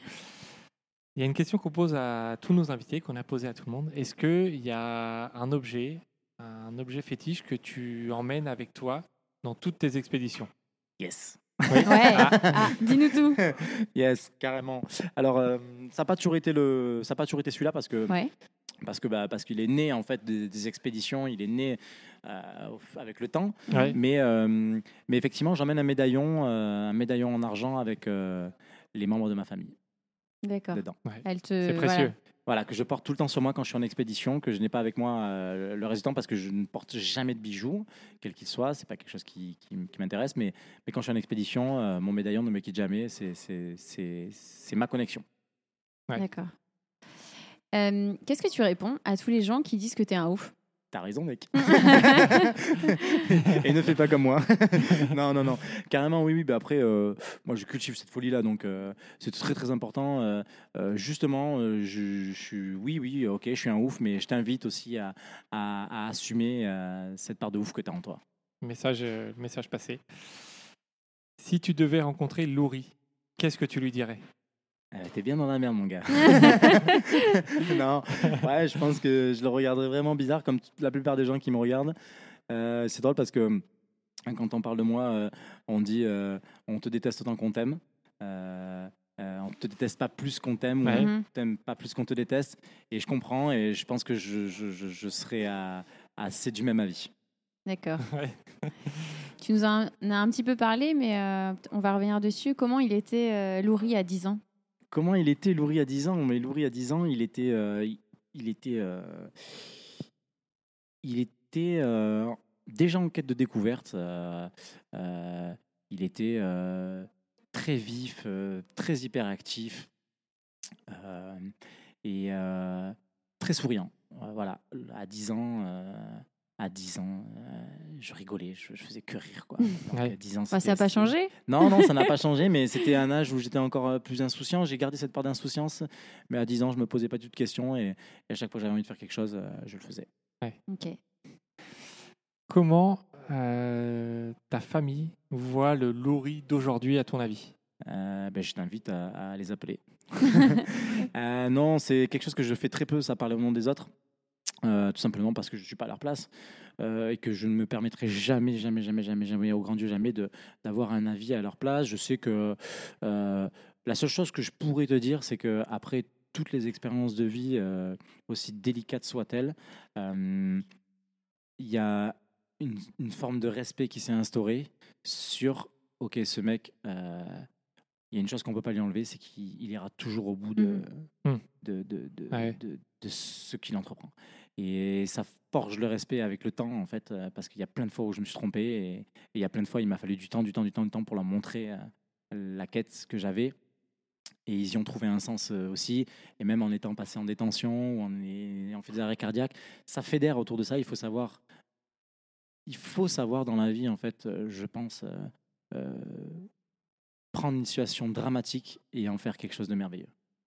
Et moi, j'ai toujours réussi à transformer ces situations dramatiques euh, pour que ça apporte quelque chose au sein de ma famille. Et, et Une expérience positive euh, pour le. et même, pour le et reste. même être le premier à pas rester bloqué dans le passé et à se dire ah non j'ai fait ça en fait mon frère et moi par exemple on est complètement différents et, et je trouve qu'il y a deux façons de raconter la même histoire Ouais. Euh, on a eu un accident on a pris un, un poteau à 120 km heure Euh, lui il, il s'estime désastreusement endetté et moi je m'estime je m'estime ultimement chanceux. Ouais. Voilà Ouais, donc c'est euh, le verre à moitié vide et le verre à moitié Exactement, donc euh, je pense que ma famille a bien compris ça de moi et qu'avec le temps, euh, il y a une forme de respect et qui, qui ils savent pas toujours pourquoi je fais certaines choses, mais ils, ils savent que ça, il va y avoir un sens à un moment donné. plein. Avant dernière question. Euh, quelle est la question que tu attends depuis toujours, mais que l'on ne t'a jamais posée? Alors, la question que j'attends depuis toujours, c'est euh, c'est euh, est-ce que tu veux euh, que je te prenne sous mon aile? Voilà, j'ai toujours attendu. euh, Que quelqu'un te Euh, prenne que sous quelqu'un me prenne sous son aile. J'ai toujours et j'aurais été encore meilleur et j'aurais été euh, j'aurais j'aurais tout donné en fait si quelqu'un m'avait montré le chemin et en fait j'ai attendu j'attends toujours cette personne là parce qu'elle n'est pas arrivée. Euh, je crois que j'aurais pu exceller dans, dans toutes les recherches que j'ai faites, que ce soit de l'entrepreneuriat, que ce soit euh, la vie de papa, euh, n'importe quoi. J'aurais pu exceller dans un domaine en particulier et à l'arrivée je me retrouve euh, pas mauvais dans tous mais sans exceller dans un. Et euh, ouais j'ai- attendu qu'on me dise euh, euh, est-ce que tu veux être mon padawan? Ok. Mais tu as trouvé un petit peu un, ton alter ego avec, euh, Carrément. avec Mathieu euh, Ouais, carrément. un Puis petit même, peu? euh, puis, mais c'est pas pareil en fait C'est euh, d'avoir un mentor et, euh, et Ouais, d'avoir un partenaire. Tu as raison. Voilà. Et, euh, et euh, je suis encore en âge d'avoir un mentor si quelqu'un. euh, Oui, c'est- j'allais dire. se- se Bah, donne, on te souhaite hein, rapidement. Mais- Mike, si tu mais- nous entends toujours. Ouais, carrément, Mike, non, mais pas- Mike a, a- a pas perdu sa prestance, mais il y, a- il y a beaucoup de gens qui sont aussi incroyables que lui. Mhm. Voilà, euh, notamment Borghi, son partenaire avec lequel on est en discussion, euh, un mec qui nous aide énormément. Voilà, il y a plein de gens qui sont incroyables, incroyables, incroyables. Mais c'est vrai que j'aurais aimé euh, que même dans l'entrepreneuriat, j'aurais adoré que quelqu'un me dise, mais regarde, il faut faire ça comme ça, il faut faire ci comme ça, je vais t'aider, je vais t'épauler, parce que je sens que t'en veux en fait. Voilà, ça m'a cruellement manqué. Et d'ailleurs, j'ai une petite question bonus là qui me vient. Est-ce qu'il y a une personnalité, quelque chose, quelqu'un qui t'a inspiré, euh, Ouais. qui t'a inspiré depuis que tu es jeune ou après Complètement. ou- Alors moi, il y a, il y a- il y a- il y a deux personnes qui m'ont complètement inspiré. euh, Enfin, il y a beaucoup de personnes qui m'ont inspiré, mais notamment deux qui ont qui ont qui ont enfin trois, je vais dire, qui ont changé ma vie. Donc il y a Romain Gary, l'écrivain, euh, qui a complètement euh, changé ma vie euh, à travers ses aventures, notamment à travers le livre qui s'appelle La promesse de l'aube, qui est une qui est une, une autobiographie incroyable. C'est à ce jour le seul écrivain en fait qui a réussi à avoir deux fois le, le- le prix Goncourt, donc c'est c'est un pseudonyme et c'est son vrai nom. Euh, c'est un écrivain incroyable qui, qui est complètement extrême, qui est fou et qui croit en, en sa philo et qui, qui finit, euh, euh, qui finit aux États-Unis ambassadeur, qui, qui, a une- qui- qui est pilote de chasse, enfin qui fait, qui vit mille vies, un petit peu ce que Ouais. ce dans quoi je m'identifie. Ensuite, j'ai j'ai- beaucoup pris comme euh, image de référence euh, Jim Carrey parce que j'ai beaucoup fait plein de mimiques et Ah, il est génial, je l'adore. Et, euh, Ah. Et je suis un, je suis un blagueur dans l'âme et tout, Mm. donc, euh, donc, donc carrément. Et après, pour le côté très super papa, super héros, je suis fan de Denzel Washington. Voilà. Ok. Avec trois belles personnalités Ouais. là. Voilà, très donc, euh, différentes, Den- mais, Denzel euh, Washington qui, qui, qui, qui, a- qui m'a, qui, qui, qui- voilà, qui, qui- je suis fan de ce mec parce que c'est un, c'est un des premiers euh, acteurs nord-américains à avoir fait euh, sa, sa- sa place à une époque qui n'était pas spécialement prédestiné, euh, qui a beaucoup travaillé sur des histoires vraies, euh, et très dur, euh, Malcolm X, plein de choses, et qui a changé ma vie avec, euh, avec, euh, avec Man on Fire. Euh, et euh, pour la petite anecdote, euh, j'ai appelé ma fille Pita parce que la fille, de, la fille dans le film s'appelle Pita. D'accord. Ah, bah, tu Ah, on la savait petite- pas. Le petit clin d'œil, euh, c'était bien. C'était bien de- d'en parler. Euh, Est-ce que tu as un dernier mot pour tous ceux qui nous écoutent? Euh, On te laisse une minute pour leur parler si tu le souhaites. Alors, avant toute chose, euh, ben, j'invite toutes les personnes qui sont intéressées de près ou de loin à, à l'aventure eh ben, à, à me suivre sur les réseaux. Euh, donc, j'imagine que vous allez mettre certainement un lien, mais Tout à fait. euh, je suis joignable sur euh, Louri Explorer, c'est le sur Instagram, c'est le réseau sur lequel je suis le plus actif et où, je- où on mettra le plus à jour nos informations. Et ensuite, voilà, ben moi, j'ai envie de j'ai envie de te dire que si jamais ben, tu as envie de partir à l'aventure, euh, vas-y. euh, L'aventure peut commencer dans ton jardin, à planter ta tente et, et à ne pas craquer pour aller au frigo, en fait. Euh, donc, on n'est pas spécialement obligé de partir à l'autre bout du monde pour vivre des émotions très fortes. Et le temps fera les choses. Et, et- et- et voilà, si, si- si vraiment, si vraiment tu as envie une aventure dans l'exploration ou, ou autre, en fait, quelle qu'elle soit, fonce. Euh, la vie est, est beaucoup, beaucoup, beaucoup trop courte euh, pour, euh, pour penser qu'on a le temps. Merci Laurie. Merci à vous de m'avoir reçu, c'était super, super, super sympa. Et euh, j'espère que vous allez vous aussi euh, réussir vos aventures personnelles et vos, euh, et vos défis à travers euh, le sport et votre entreprise. Merci en tout cas bah, d'avoir passé autant de temps à nous expliquer. Mais on l'a pas vu le temps passer à chaque fois, c'est pareil. Nous, on adore euh, discuter des heures et des heures sur l'aventure et sur les projets Trop de ouf. Euh, en tout cas, on te souhaite euh, bon courage à toi et à Mathieu pour euh, votre Super. expédition. Merci beaucoup. Et on vous suivra de près Yes. parce que euh, ça, c'est quelque chose qui nous intéresse pas mal, euh, Fred et moi. voilà. Tout à fait. Merci Hum, à tous les auditeurs. euh, on vous dit euh, à bientôt. On espère que cet épisode euh, vous a plu. Et à bientôt pour un nouvel épisode. Salut. Ciao. Bye bye. Merci à tous d'avoir écouté ce dernier épisode de Ouf. On espère que le témoignage de Laurie vous a inspiré, vous a donné des envies de défis, de dépassement de soi. On voulait euh, vous remercier d'être de plus en plus nombreux à nous écouter. Si euh, l'épisode vous plaît, bah, n'hésitez pas à nous mettre des petits commentaires, des petites étoiles. Ça permet de faire vivre ce podcast. On voulait remercier aussi euh, Marie de Go Girl qui s'occupe du montage de ces épisodes. Et on vous dit à très bientôt pour un nouvel épisode de Ouf.